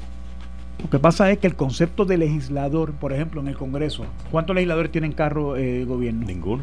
No, pues viajan O sea, en avión. No, no, no, espérate, pero están en Washington, y particularmente viajan en de el su Senado. distrito a Washington Yo me acuerdo. Ted Kennedy guiaba su carro y él pagan. vivía en Washington. No, no, espérate, espérate, No, no, no. confunde la gimnasia con la magnesia, espérate, calma. En Estados Unidos, los senadores particulares. Mira, hay Washington como. y virar para atrás se los pagan. El viaje a su distrito sí, Sí, Dani, pues por eso. pero Pues no es el les gasto. escolta. Ah, no, no, pero es que No. aquí no tienen escolta no nada más que los presidentes. chofer. No, aquí no tienen chofer. Pues el Por punto. eso. No tienen chofer ahora, pero yo recuerdo que hace 10 Sí. años tenían chofer, Ah, seguro bueno, que pues, sí. por eso. Y ah, yo que estoy recuerdo a Luis del Valle que vivía en si Guayana, le por allá por Cabo Rojo. Sí, ¿ah? en Cabo Rojo. Y tenía chofer, Pero, traía la, pero, aguacate. pero la allá. gente lo escoge en Cabo Rojo para que los represente en San Juan. Esa es parte del, de la Sí, del- sí, pero perdóname, de perdóname. Pero no, no, pero. Igual que tú lo escoges en Wyoming para que te represente en Washington. Por Por eso- eso, le tienes que pagar el pasaje. Sí, sí, pero yo le tengo, pues yo le pago ¿Ves? un pasaje en guagua en la motor coach, pero no en un Pero es carro que no con un chofer y con no, no, no, no, espérate, espérate. Pero está bien, pero tú cuando la postu- nadie, nadie lo obliga, seguro, un Págale la estipendio. gasolina. Tú le das un Pero la gasolina en la semana pues, completa. gasolina. Y los dos días de sesión. Y venir. Pues, Y págale de la las comisiones gasolina. que sea miembro él. Pues. Porque venir para acá a ver la novia no puede ser. le- te le exige. Está bien, pues estamos de acuerdo con eso. estamos de acuerdo, pero de eso es razonable, ese Sí. punto, pero pagarle un gran marquí porque para ¿qué tener pasa? ba- un tipo Porque, que ¿qué lo pasa? no. El de Cabo Jojo, Harry Luis se ganaba lo mismo que se ganaba el, el de Bayamón. Tú sabes. Entonces, Sí, claro. Orlando Palga se gastaba 15 pesos semanales en, en gasolina y Harry Luis se gastaba 600. Más 30 en el, en el, en el agua caliente. Orlando. Sí. Pues, tú sabes, entonces no es, no es equitativo, no es justo. Eh, Estás escuchando el podcast de Noti1. Análisis 630 con Enrique Quique Cruz. Hoy resonó un poquito y escuché unas expresiones de de Aida Díaz sobre la negativa de los maestros, que nosotros lo discutimos aquí el viernes cuando salieron los resultados. eh, de aprobar la negociación de la Junta de Supervisión Fiscal. Y yo de verdad que no lo entiendo. O sea, no, no le encuentro. No le encuentro ni pie ni cabeza a eso. El haberle votado en contra. E- Ella dice incluso en, una de las entrevistas que escuché que es que los, que es que los maestros este, le creyeron al gobernador cuando el gobernador decía que iba a proteger las pensiones, entonces pues ellos votaron que no, pensando que no les iban a tocar lo que ellos ya tienen, ¿verdad? Y que por tanto que sí, pues significaría la reducción de lo que ellos piensan que ya tienen. A, a mí no me parece que los maestros sean tan brutos. A mí tampoco. ¿Sabes? A mí Aquí, tampoco. aquí todo el mundo, hasta el empleado de la empresa privada está este, avisado de que la situación del gobierno es crítica y que no hay dinero y que está todo el mundo bajo fuego aquí esperando que le metan la tijera. Y los maestros ya lo saben porque el cuatrenio pasado se trató de hacer un arreglo que ellos impugnaron y luego entonces salieron los, llantos y, y el crujir de dientes de que se iban a quedar sin retiro. Entonces ahora le dicen, no, pues vamos a hacer este arreglo, vamos a hacer el fideicomiso y vamos a hacer esta reducción, le vamos a garantizar esto. Entonces dicen, no, yo quiero lo que el gobernador me dice. Que los maestros le creyeron al gobernador en un país que nadie le cree al gobernador. Que nadie le cree. Yo creo que al gobernador solamente le cree Beatriz. Y, y- y eso quizás pudiéramos ponerlo bajo question mark. No le cree nadie al gobernador. Un- una cosa en la que ha fallado el Partido Popular es en definirlo. Y el gobernador, y este es el gobernador de las mentiras. ¿Cómo que en definirlo? En, en definir al gobernador cuál es su punto débil. Y si, y si vamos a, a- ahora miramos hacia atrás, vemos cómo el PNP tuvo éxito en definir a Sila María Calderón diciendo que no tenía obra, este, le pusieron un mote de, de, de Silita la breve, porque ya a estas alturas ya se sabía que Sila no era viable para, para la reelección. A Alejandro le pusieron el mote de que era el más menso, y, a- y así estuvieron, estuvieron todo el cuatrienio. Bueno, igual que En a esa Fortuño acusación. todavía le dicen que votó a 30 mil personas. Ah, bueno, pues esa es la... Exacto. Es lo Eh, mismo. eh, eso se definió como que el tipo había votado a esa gente Exacto. y el país lo adjudicó. Exacto. Porque eso se adjudicó. No, yo, yo no comparto eso de que. Yo estoy de acuerdo con todo, menos eso de Fortuño, de que Fortuño Fortuño no perdió por la ley 7. Eso lo podemos debatir hasta la muerte, pero eso yo, eso no eso no es correcto. Fortuño perdió por incompetente. Sí, pero tú tienes que... O sea, hubo un elemento de incompetencia Entonces, de pues, poder, pues, de poder entender al pueblo de que este es un pueblo estadista comelón. Estatista, perdóname, estatista comelón. Y Fortuño con leyes como la ley 2022 y con aquella apatía con bregar con la gente humilde y, sencilla de Puerto Rico. Bueno, Romero lo dijo el otro día, el peor gobernador estadista, Luis Luis Fortuño. Sí, lo, dijo, públicamente. lo vi, lo vi entrevista. Me sorprendió eso, ah, fíjate. a mí me sorprendió que le hiciera campaña para la reelección diciendo que era el gobernador más malo. Pero mira, Por eso que la vida le da sorpresa. incluido aquella reducción que hizo en las deducciones, como republicano que era que hizo que la gente le sacaran menos de, su, cheque, y después tuvo al país en contra porque la gente reclamaba que en su reintegro era más pequeño. Sí. Eso nunca lo pudieron comunicar, nunca. Nunca la gente entendió eso, que te están dando 15 pesos o 20 pesos más quincenales y después resulta que te sobraban 400, ahora te van a dar 150. De la gente estaba molesta porque bajo Fortuño le sobraban menos chavos. Y esa era la mentalidad de esa gente y, y, fueron, fueron muchos puntos, pero sí lograron dar en el, en, en, en el centro, en, unos hechos. En el caso de Alejandro, en el caso de Sila, en el caso de Fortuño, obviamente, ¿verdad? Este, y se pintó como un blanquito de, de, y, se acuñó el, el, el, guaynabito. Y, se definió al tipo. A Ricky, el Partido Popular no lo hemos podido o, o no ha ocupado el espacio para definirlo y ha sido el gobernador el que le ha mentido al país. Este fue el mismo este que estábamos discutiendo el tuit el viernes pasado. Que él estaba pidiendo que le agradecieran que él había retirado el proyecto porque no estaba de acuerdo a su política pública cuando es un proyecto que él mismo sometió. ¿Qué mentira más vil que esa? Él somete el proyecto de la libertad religiosa. Después, cuando todo el mundo empieza a, a ¿cómo es? a cañonearlo, entonces él viene y retira el proyecto y en vez de decir, pues mira, escuchar al pueblo, y yo, no, no, no, no, esto no va de acuerdo a mi, a mi política pública y yo voy a ejercer mis poderes para cumplir con mi política pública, así que retiro el proyecto. Eso es un vil engaño. Sí, una contradicción. Es un problema que él mismo creó. Y, y, di el ejemplo del bombero que le prende fuego a una casa y después quiere que lo reconozcan porque apagó el fuego. Bueno, pues, Eso es un vil engaño. crea el problema y quita el problema. Pues que, diga que quitó el problema, pero que no diga que es que eso no está de acuerdo a su política pública, por favor. ¿Tú sabes? No, yo, eh, eh, no, la broma no, no te la voy, no te voy a hacer caso. ¿Qué estás diciendo la, siguiendo la filosofía de Cuca Gómez? Yo lo, yo lo hice. Yo lo, fabrico, yo lo, uso y yo lo recomiendo. Muy mal, muy mal. Yo creé el problema y lo quité y ya está. Ah, qué chévere. Porque lo que no va con la política pública es el problema que se ha creado aquí. Yo no voy a poner a todo el mundo aquí a pelear y para, caramba, lo quito y ya está. Pues, pues que lo diga. Como los paños de mano, no, no, él dijo que eso estaba en contra de su política pública. pues mire, señor, si usted fue el que lo puso ahí. La pelea. No, la pelea. No, el proyecto. No, no, no, no. No, no, lo estires tanto que se nos parte. No, no invente. Chacho. La gente lleva peleando por religión más de dos mil años y nosotros aquí en Puerto Rico vamos a resolver pues no someta el proyecto hermano. Exactamente pues esa es la posición. Pues perfecto. Usted diga no voy a hablar de eso estoy cuatro y se acabó. Pero no haga fin no firmes un documento en campaña política primarista y hagas unas representaciones que son falsas. Fíjate porque él empezó casi que es popular llenarse la boca atacándole y hay, que hacer buche. Y, y con razón. No por eso hay que hacer buche. Eso fue lo que dio hacer buche. Hay que hacer buche porque qué pero es que pero es que él empezó más o menos bien porque su primer señalamiento más o menos bien porque su primer señalamiento fue yo voy a aprobar esto solamente si hay consenso. Pues deje que se dé la discusión, para eso la Asamblea Legislativa y cada cual. ¿Y qué hace un líder de principio? ¿Qué hace? No es que no haya consenso, no con el gobernador soy yo. Y yo firman el que estoy elegido por el pueblo. Y yo, como yo no creo en esto, porque no es mi política, no lo voy a firmar. Buscan los votos ya si los tienen. Miguel Romero, necesito que voten contra. Tú sabes que tú eres el nuevo traidor de allí de Tommy, para que me lo pases por la piedra permanentemente en todo el cuadrenio. Tú sabes, yo te, el, alfalto va, tú lo que tú necesitas de la agencia. No solo eso, expone a su propio liderato de mayoría, porque él le manda el proyecto y, y en la Cámara, como buenos soldados, se lo aprueban. Porque lo que se entiende por la mayoría legislativa cuando están en el gobierno es que un proyecto de administración es lo que el gobernador quiere que se apruebe. Y si, si Johnny Méndez se vira para atrás y le cuelga ese proyecto, Hubiera sido malo, le hubieran tirado a, los, a, de la Twitter, lo hubieran, se lo hubieran tirado en contra a Johnny Méndez también. Sí. Eso es así, porque así está funcionando eso aquí. Exactamente. Pero le aseguran aprobar el proyecto que envió el gobernador, entonces después dice, no, no, no, es que yo no quiero, eh, esa no es mi política pública. Ah, pues ¿quién está enviando los proyectos entonces de administración para allá? Hay un duende en Fortaleza que envía las cosas sin que Ricky lo sepa. Eh, oye, tiene que haber un poco de seriedad en ese asunto.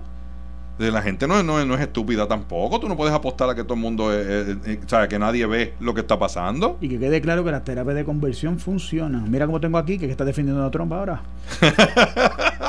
me, lo, me lo atacaba y me lo despeinaba y mira cómo lo tengo defendiendo a Trump. ¿Ah?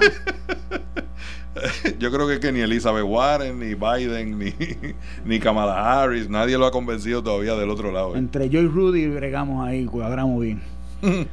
Pero es que es así. La gemelita que lleva como dos semanas on fire. La gemelita tuya. Sí, papá, la Lleva dos semanas on fire. ¿Cuál es esa? Trudy. Pero es así. Y, y mientras todo eso pasa, Puerto Rico, de mal en peor, la criminalidad sigue. Tenemos un problema serio. ¿Serio? Ya, yo estoy- y ese es el problema, que son demasiados. Ese es el problema, que son demasiados. Tenemos un problema serio de criminalidad y nadie está hablando de eso, ¿viste? No. Porque nos acostumbramos. Tenemos un problema serio con kayaking. Hoy hubo de matando gente en Río Piedra. Nos encontramos a aquel en un carro, nos encontramos al otro en un terreno baldío y todo es normal. Bien normal. Eh, es, es preocupante la situación criminal. No, y bien preocupante también es como esta gente, ahora que me acuerdo, porque estaba afuera y entré ahora y escuché a Dani hablando de Aida Díaz, que el gobernador dijo que la, Aida Díaz justificó el no endoso porque el gobernador, significa que el gobernador tiene más liderato que ella, entre los propios maestros. ¿Qué clase de defensa es esa? Se está hundiendo, se está hundiendo ella misma. Ella hizo campaña a favor de qué? Del acuerdo. Y el acuerdo no prevaleció, con una tasa de participación bajita. O sea que lo que fueron, ella no tuvo liderato ni para eso, ni para moverlos de ella. Que no puede decir que la participación eh, jugó un papel. Oye, Porque con los poquitos que fueron votaron en contra. 7 mil de 29 mil, eso es una cuarta parte. Una cuarta parte. Seguro. Entonces, ¿de qué estamos hablando? Ah, moviendo las votaciones por distrito y extendiendo el término. Ay, by the way, que quede claro que eso es una dictadura la asociación de maestros. Porque han habido dos. José Yo- Eligio Vélez y Aida Díaz. Y no ha habido más nada. Yo escuché hoy que había un problema con la cuestión de haber extendido el, el convenio por cinco años, que los maestros no estaban de acuerdo con eso. Eso fue una de las cosas que yo escuché hoy. O sea, el- o sea, es, es que hay una desconexión. Si, la, si lo que ella dice fuera cierto, hay una desconexión bien grande del magisterio con lo que está pasando en el país. O sea, pensarle que si nosotros rechazamos lo que nos están ofreciendo, nos vamos a quedar con lo que ya tenemos. Oye, pues usted está desconectado de lo que está pasando en el país. Si ahí está el caso de los policías, que es el más evidente. No solamente lo que está pasando, de lo que puede volver a pasar. Bueno. ahí, ahí donde está el problema. Pero, Quique, el mayor problema, ¿cuál es? Que los puertorriqueños Bueno, no quieren ser policías. Porque no les pagan, porque las condiciones de trabajo son paupérrimas, porque son tantos los problemas que hay que el puertorriqueño no es atraído para unirse a la fuerza. ¿Cuántas academias han habido en estos últimos años? Querían 300 y metieron cuántos, ciento y pico. Ni No, la mitad oye, llegaron. El problema no es ese, el problema es que si meten De 300 300. Pero te voy a decir, una academia de 300 es un fracaso. Sí, No, está no. bien, pero querían 300 y ni siquiera a eso llegaron. Fracaso no es ese, fracaso es que 250 se vayan a trabajar a Estados Unidos, que los vamos a pagar Cuando nosotros. termine. Oye, Ah, pero es que si fueron 119, una cosa así los que solicitaron, tenlo por seguro que de ahí 70 van para afuera. 70 van a, van a graduarse y se van para afuera. Yo no creo, fíjate, y te voy a explicar ahora por qué. Porque este paso del aumento de los 11.500 dólares anuales de, por dos años va a- bastante a, a equiparar eh, el tú quedarte, el cariñito de tú quererte quedar aquí versus irte para allá. Es que lo, lo que pasa es que no se trata únicamente del salario tampoco. Sí, se trata, se trata del salario y se trata bueno, de- eso es lo primero, de- quizás lo principal, pues, pero no es solamente eso. Porque está bien que tú te puedas ganar 30 mil pesos siendo policía y está- estás trabajando lejos de tu casa. Las patrullas no funcionan, no tienes un radio, tienes que intervenir en, un- en una situación de peligro y no tienes a quién llamar para que te, para que te dé respaldo. Porque tú sabes que estás en un distrito que hay dos patrullas más. E- Eso tiene que ver también con la condición de lo que tú te quieras tirar a la calle o no. Tiene que ver, tiene que ver. Todo eso que tú dices es verdad. ¿no? Pero yo entiendo que las medidas que se están tomando en el próximo presupuesto, efectivo el primero de julio, son unas medidas que van a empezar a corregir muchas de esas. el de la Junta, el de la. Junta, Sí, el presupuesto de la Junta. sí, el, el plan fiscal de la Junta. Que me dicen que había un legislador la semana pasada diciendo que el aumento no era de 11.500, que era de 10.500. ¿Sabes? Es un disparate también. Es No un sé. disparate. Yo no, no, no, no sé quién fue el legislador ni de dónde saca ese argumento. A mí me parece que la policía está de, de o sea, el compromiso de Puerto Rico con su policía ha sido un desastre. Eso ha pasado de, yo creo que desde el 2000 para acá, por los últimos 20 años aquí no ha pasado nada positivo, muy poco positivo con la policía y No sé, no, no, le veo. Allí sí se hizo, se profesionalizó la policía. Yo recuerdo el, el, el, acuerdo que había con John Jay College para la profesionalización de los miembros de la fuerza. Se trató la pues siempre se le dio en aquellos ocho años de Pedro Rosselló se le dio aumento todos los años, todos los años a la policía. Pero eso no ha pasado, no ha habido el mismo compromiso. Ah, no, porque las condiciones eran otras. Mira, ahí es que se distinguen los líderes que ocupan la posición de gobernador, del compromiso y la capacidad que tengan de la, cumplir con el compromiso y la palabra empeñada con el pueblo. Y eso no ha pasado. Declarar la policía como un servicio esencial, ¿haría alguna diferencia en esa negociación? ¿En cuál negociación? Bueno, en, que los policías tuvieran mejores condiciones, mejores salarios. Nadie quiere definir la esencialidad de un servicio aquí. Eh, eh, decirlo que los servicios esenciales es, la policía. Lo que, pasa es que tú no puedes definir uno, ¿entiendes? Está bien, pero dentro de los que definiera, lo que pasa es que no, quiero desviarme a los otros. Es que la Junta ya los definió, la, Junta ya, luego de la última vista que hubo en el Congreso, hace como tres semanas atrás, ya lo definió y está definido ya, es educación, salud y eh, seguridad. Y me mandan un pergamino porque descubrieron la pólvora. ¿Mm? Eso siempre ha sido así. pero, ni la administración de Alejandro cuando estuvo, ni esta que lleva más tiempo que la, de Alejandro con una junta, ninguna de las dos lo, lo, de, lo, lo, quiso definir.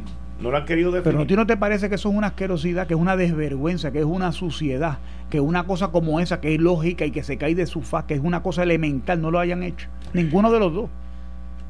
de las administraciones me refiero. Pero tú sabes por qué, ¿verdad? Claro. Tres años más tarde. ¿Ah? Pero un costo.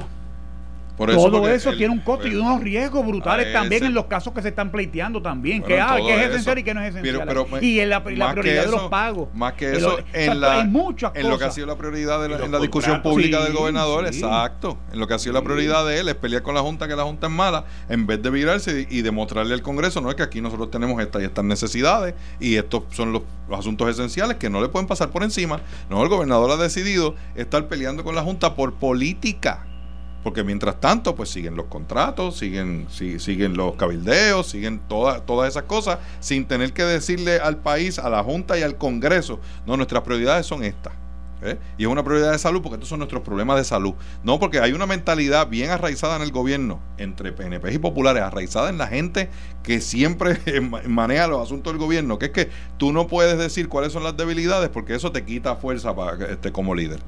Pues es que hablar con la verdad no te puede quitar fuerza. Ah, no, que en el mismo caso yo estoy 100% seguro del asunto de los muertos. No, no diga que se, que se nos han muerto 500, porque entonces la gente va a pensar que no tenemos control aquí. ah, y diciendo la mentira así te fue mejor. Y, es, y esa misma mentalidad se la aplican a cada caso, a cada cosa. No, no, no, pues no le diga a la gente que tenemos una crisis de seguridad. Tú sabes, no, no, no, esto está bajo control. No, no, entonces tienes a pesquera ahí dando cantazos. Así es como Pero funcionan todas las administraciones. Es por pues eso te digo. Por eso estamos en una junta de supervisión fiscal. Porque es una mentalidad dentro de los círculos de la gente que han estado cercanos al, poder siempre, de decirle a los que ejercen el poder, no puedes demostrar, eh, decir la verdad porque eso es de una debilidad. Exacto. Tú sabes. Entonces, lo que tenemos es todas esas mentiras. ¿Y cuál ha sido el costo de las mentiras? Como dice en, la serie de Chernobyl, que si no la han visto, véanla porque está, está brutal, fenomenal. Dice, What is the cost of lies? Y eso es una pregunta que los puertorriqueños debemos hacer. ¿Cuál ha sido el costo de las mentiras que nos han dicho? Y en esas mentiras cayeron los maestros. Digamos que no. y así nos quedamos igual. By the way, cuando, cuando yo vi la serie Chernobyl, especialmente yo vi los primeros dos capítulos y después me perdí los demás y mi hijo me dijo, tienes que ver el último capítulo, que es el más importante. y de verdad que es el más importante. ¿No viste los otros dos del medio? Son cinco nada más. No, no, los dos, hubo dos del medio que no vi. El 3 y el 4 no lo vi. Pero vi el último, porque el último, como él me dijo, te resume todo. Cómo fue el encubrimiento. Sí, es bastante. Te resume todo. Y la última parte te da Y la última parte. Y te dice al final que al día de hoy el gobierno de Rusia dice que allí solamente se murieron treinta y pico. Igual que aquí, el mismo número. ese es el conteo oficial de los muertos de Chernobyl. O sea, cuando tienen un pueblo entero que todavía nadie puede ni pasar para allá, pero murieron 31. ¿no? 31. Pues están contando los que se murieron allí dentro de la planta será, igual que aquí, los que, se, los que se los llevó el viento y, el agua. Si no, no tiene nada que ver. Pues allí es igual. Para que tú veas, un gobierno comunista y un gobierno americano lo mismo, Lo mismo. capitalista. Son ineptos los dos, Gorbachev y, y aquí. Y en todo vaina. el trayecto de la serie lo que te demostraba es que no podemos decir la verdad porque eso pone en debilidad a la nación. Y Bueno, en nuestro espérate, caso ponen debilidad al partido, al- en, en el caso de Puerto Rico, al partido, al gobernante, tú sabes, y nos elimina. Ese es el problema cuando los publicistas gobiernan por lo bajo, pero pero hay información pública que tú no tampoco la puedes compartir eh, eh, Eso es en otra el cosa. momento. Pero Por eso, por tampoco eso, se supone que mientas, tú por sabes. eso- no, no, jamás y nunca Pues. mentir, no puede decirlo. Hay, hay información que y tener la honestidad de decir, mira, hay una información que no la se puede y decirlo claro y la gente tiene que entenderlo. Y punto y se acabó. Y si no lo entiendes, pues tienes dos problemas. Hubiese sido más creíble si el gobierno hubiese, hubiese dicho no tenemos un número certero todavía, No, no, no. pero las muertes han sido múltiples. No. Y que en, en- en esa etapa, que decirle a Donald Trump dos semanas después que eran 10 nada más. Bueno, cuando Donald Trump el avión despegó sabes. que iba a- Es que el problema fue que cuando dijo Donald, cuando el avión despegó, habían subido a cuarenta y pico o a treinta y pico. Sí, así fue. Y así fue. O sea, en ese momento ese era el conteo. El problema fue dejar el conteo donde estaba en los meses Porque eso no estaba funcionando, igual que no estaba funcionando la distribución de gasolina, igual que no estaba funcionando la distribución de los víveres. Por la misma razón por la que descubrimos vagones llenos de comida que se perdieron y se pudrieron. No estaba funcionando el sistema. El problema fue la mentira de decir que sí, que estaba en control, que ese era el número. Esa es la mentira. Ellos sabían que no estaba funcionando, no tenían ni siquiera comunicación entre cuartel y a cuartel. Que en una emergencia usualmente es lo, es- lo que prevalece. Que por lo menos por radio tú puedas tirar y te hagan relevo de esta comandancia a la otra y tú te puedas comunicar. Ni eso existía en ese momento. Pues no, no lo puedes dar por sentado. Y pues, tú mismo estabas diciendo que no dejaron tomar control al ejército. No lo dejaron. Pues, ¿por qué? Porque eso es una debilidad. Pero mientras tanto se nos seguía muriendo la gente. Pues claro que era una debilidad. Pues si tienes un niño en Fortaleza que no sabe qué es lo que está pasando ni, cómo, ni qué es lo que va a hacer. Pues claro que es una debilidad. Pero no, tenemos que mentirle a la gente para que piensen que nosotros estamos en control. Cuando no tenían comunicación con nadie. Cuando le estaban pidiendo a los alcaldes. Que, que mira que le hemos dado duro a los alcaldes aquí. El, go- el gobierno le estaba diciendo a los alcaldes. En la Comisión de Servicio Público, mira, tenemos estas listas de los transportistas que hay en su municipio para que usted vaya y los llame y, nos, venga para atrás y nos diga quiénes son los que están funcionando. Tenía el Departamento de Salud diciendo a los municipios, tengo esta lista de farmacias para que nos digan cuál es el inventario de ellos para yo saber para atrás para acá. Y los directores regionales, ¿qué diablo pasó con ellos? Porque no había nadie en el Departamento de Salud que se montó en un carro y arrancó para Ciales, para Barranquita, para Ponce y hacía ese inventario con la gente de ellos y su personal que tenían allí. Eso nunca ocurrió. Y eso es parte de la debacle que hubo en esta emergencia. Nadie se quiso montar en un carro y bajar a Mayagüez a ver qué estaba pasando allí. Llegaron en helicóptero y duraron un estornudo. En menos de mediodía se habían ido ya. E- e- Eso no, no ocurrió. Y eso fue parte de las mentiras que se quisieron sostener que luego se cayeron. Pero ¿sabes qué? La culpa es de Trump. La culpa es de Trump, la culpa es de la Junta, la culpa es de FEMA, la culpa es de alguien menos del gobierno de Puerto Rico. Y ese es el problema de Puerto Rico, que aquí mientras sigamos les echando... ha dado culpa- unos cuantos ¿Tú tapabocas. sabes ya. cuánto dinero hemos gastado nosotros, nos han cobrado a nosotros en el supuesto ajuste de combustible, por ejemplo, para usar un ejemplo, para mantener la facilidad de las centrales, bla, bla, bla? ¿Y qué pasó? A la hora de la hora, ¿quién va a tener que reemplazar todo en FEMA? ¿Y lo qué pasó con entonces con los impuestos? ¿Qué pasó con la, el cargo de? ¿En, qué se, más. ¿En qué se han ido ¿Por esos qué no gastos? se privatiza energía eléctrica? Ah, porque si la privatizan, entonces FEMA no cubre la próxima vez que venga un huracán. Exacto. No, tenemos que hacer un Exacto, contrato. Ah, que mamey. exacto. Que mamey, tú La sabes. verdad. Pero es una inmoralidad. entonces, es una inmoralidad. El principio es inmoral. Sí, porque está eh, eh, privatizando las ganancias, pero socializando las pérdidas. ¿Tú Hasta, los mismos estadistas Pero ven eso la- no, eso no fue lo que legisló Eduardo Batia. No, Eduardo Batia legisló que la gente se pueda despegar del sistema, que eso por ley estaba prohibido. Y eso no legisló, y y no un fondo para que la gente pueda Y hacer. no legisló lo de la privatización también, porque lo de la privatización No, está ahí. No, no Lo de la tiene que ver con eso. Lo que, él, lo que él legisló no tiene que ver con, con el asunto de la privatización de energía eléctrica. Si el gobierno lo quiere viabilizar, eso es otra cosa. Él viabilizó que la gente se pudiera desconectar del sistema que antes estaba prohibido y que pudieran existir cooperativas. Como ayer mismo se anunció que se iba a dar el primer permiso y que pudieran haber redes, micro redes en las comunidades. Eso, eso sí lo hizo Eduardo Batia junto con Larry Seilhammer. Y crearon un fondo para que las comunidades puedan acceder a poner placas solares en sus casas. Eso. Eso sí lo, lo hizo Eduardo Batia con Larry Hammer. En este país que todo el mundo quiere que trabajen de mano a mano los políticos, pero que estaban a punto de pegarle fuego en las casas a los dos porque estaban trabajando muy de cerca. Eduardo Bati y Pues. escuchan el programa y nosotros, nosotros estamos diciéndolo aquí también. Sí. ¿Y tú te ríes, Quique? Es que quiere ser humilde. Todo eso hoy, hoy, hoy, hoy. Todo eso suena muy bonito. Pero hay que mantener la autoridad. Pero la realidad. A la fortunata del nuevo no, milenio. No es que hay que mantenerla. Yo no estoy de acuerdo con la manera como lo están haciendo. ¿Qué están haciendo qué? La privatización y lo de las casas y todo eso revoluce. Porque no va a funcionar. No Ah, va bueno, a funcionar. Pero la gente debe tener la libertad del que quiera poder hacerlo. Deberían de Si se quiere desconectar, que se desconecte. Deberían de Me tenerlo. Y eso no alegro, permitido. me alegro que entres en esa línea. Deberían de tenerlo, Porque pero, sí. pero van a destruirlo todo.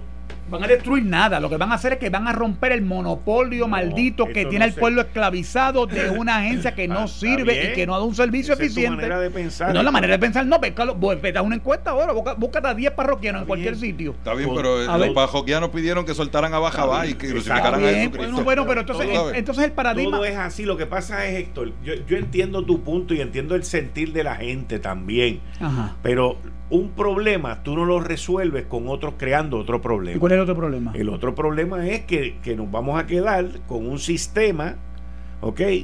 Donde los primeros que se van a desconectar no van a ser ni tú, ni tú, ni yo. ¿Por qué?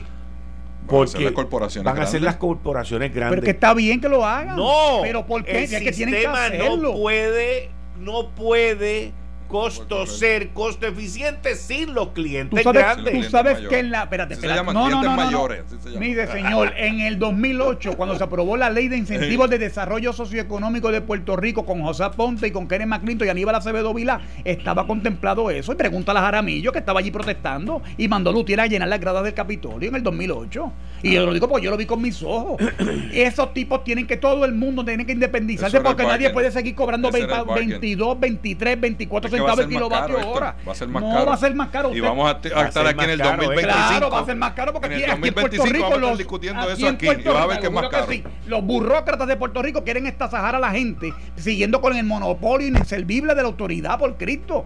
Aquí hasta un impuesto al sol quieren cobrar aquí, que es una locura. Todo eso que tú dices, Todo Héctor, es mentira. Todo eso que tú dices es verdad, Claro suena verdad. bien y a las masas le gusta. La Exacto. realidad es que uno más uno es dos, aunque lo diga Bacó. No, no, no. Y lo que tú estás diciendo, esa- apropiación esa frase- intelectual también. No es tuya, esa frase es tuya. Pero ahora. la realidad es que cuando vayamos a sumar y a restar, todas esas cosas lindas que hicieron Batia y Larry Hammer y todas esas cosas lindas que tú dices que son verdad, que nos gustaría verlas, no funcionan en el mundo real. No, seguro, porque hay que tener unos burócratas allí repartiendo dos No. mil millones de pesos en contratos No. y hasta sajando el pueblo humilde de Puerto Oye, Rico. Eso es todo. Pero tú tienes comunidades que estaban todavía 17 meses después sin el servicio de energía eléctrica, que viven en unos lugares aislados y, y- y que deberían tener el derecho de ellos escoger si Pero quieren un no sistema alterno. pero esa gente no le hacen un boquete la autoridad. No, no se lo ¿Ves? hacen. Es distinto No se a lo lo que hacen. tú Claro, dices, que se nos desconecte Plaza Las Américas y que se desconecte este, Que la se farmacéutica allá en el otro Se lado. van a y, desconectar. y entonces, Se van a desconectar. porque el problema es, Héctor, que la autoridad va a tener que seguir produciendo la misma cantidad de energía porque cuando a Plaza Las Américas le fallen las placas se tiene que conectar y tú no puedes llamar allá y decirle, mira, préndete la caldera 6 que ahora vamos nosotros a chupar energía por aquí para abajo porque se nos fastidió el sistema. Eso no funciona así. La- eso tiene que estar disponible. La y mientras autoridad- eso esté disponible lo vamos a pagar tú y yo y Quique, autoridad entre tiene- todos nosotros. Oye, la autoridad en el Puerto Rico 2050, para ponerle un año teórico, tiene que desaparecer. Eso no, es, es que eso es un error, mantener una estructura que es un adefesio. El problema no es Ese la es el autoridad, problema. No, el problema soy yo, que tengo que soy esclavo de la autoridad, que es lo que tú no Tampoco. quieres entender. Y tú y Dan y todos Tampoco. nosotros, sí. El problema es la política metida en la autoridad. Ese es el problema. Vas a pagar 35 No, no. chavos. Y de- que la tecnología, el mundo cambia. Tú Sí. puedes generar tu propia energía. Tú lo puedes generar desde tu propia casa. Tú Pero la- inviertes pero- el dinero y ya cuesta está. caro. Pero bueno, cuesta todo. Ah, que quiere pescar, quiere que mojarse el, el, el, el- Pues, el- pues, el- pero, los entonces, pies. pero no es Ah, justo que entonces para ah, tú no. economizarte 5 chavos, el otro tenga que pagar el doble, el triple. ¿Qué es lo No que va a pasar? Porque el de los condominios no se puede No desconectar. puede- el de condominio No no, tiene se puede placa. conectar y no puede poner placa. y aquí todo el mundo vio lo caro ¿Tú que salía sabes tener una la planta eléctrica en la casa. Se van a todo el mundo vio lo caro que era. Entonces la gente esclavizada y Puerto Rico seguirá en Texas, seguirá yéndose a Florida. Eso mismo es lo que va a Y va a pasar. ser el balance Eso mismo es lo que va a pasar. Y yo Eso seré mismo pri- es lo y que yo va a seré pasar. primero. Pero y análisis. 150 pesos de luz es mucho. Claro que sí. Depende de quién. Claro que Bueno, sí. en, un- en una casa donde viven En 6 una casa personas. promedio. Depende de quién, Dani. 150 Hay gente pesos. que no pueden pagar 99. Ah, claro, claro. Fuimos, Bueno, vámonos. pero mira, por ahí viene Noti1 en la noche con Adalberto Reyes Garcet, hoy con el panel político del licenciado Héctor Díaz Vanga y Juan Luis Camacho. Muchas gracias Héctor, muchas gracias Dani, nos vemos el viernes. Yo por mi parte regreso mañana a las 5 de la tarde en Análisis 630. Que Dios me lo bendiga, que tengan una linda noche, porque mañana va a ser mejor que hoy. Regreso mañana a las 5. Esto fue el, podcast de Notiuno. Análisis 630 con Enrique Quique Cruz. Dale play a tu podcast favorito a través de Apple Podcasts, Spotify, Google Podcasts, Stitcher y notiuno.com.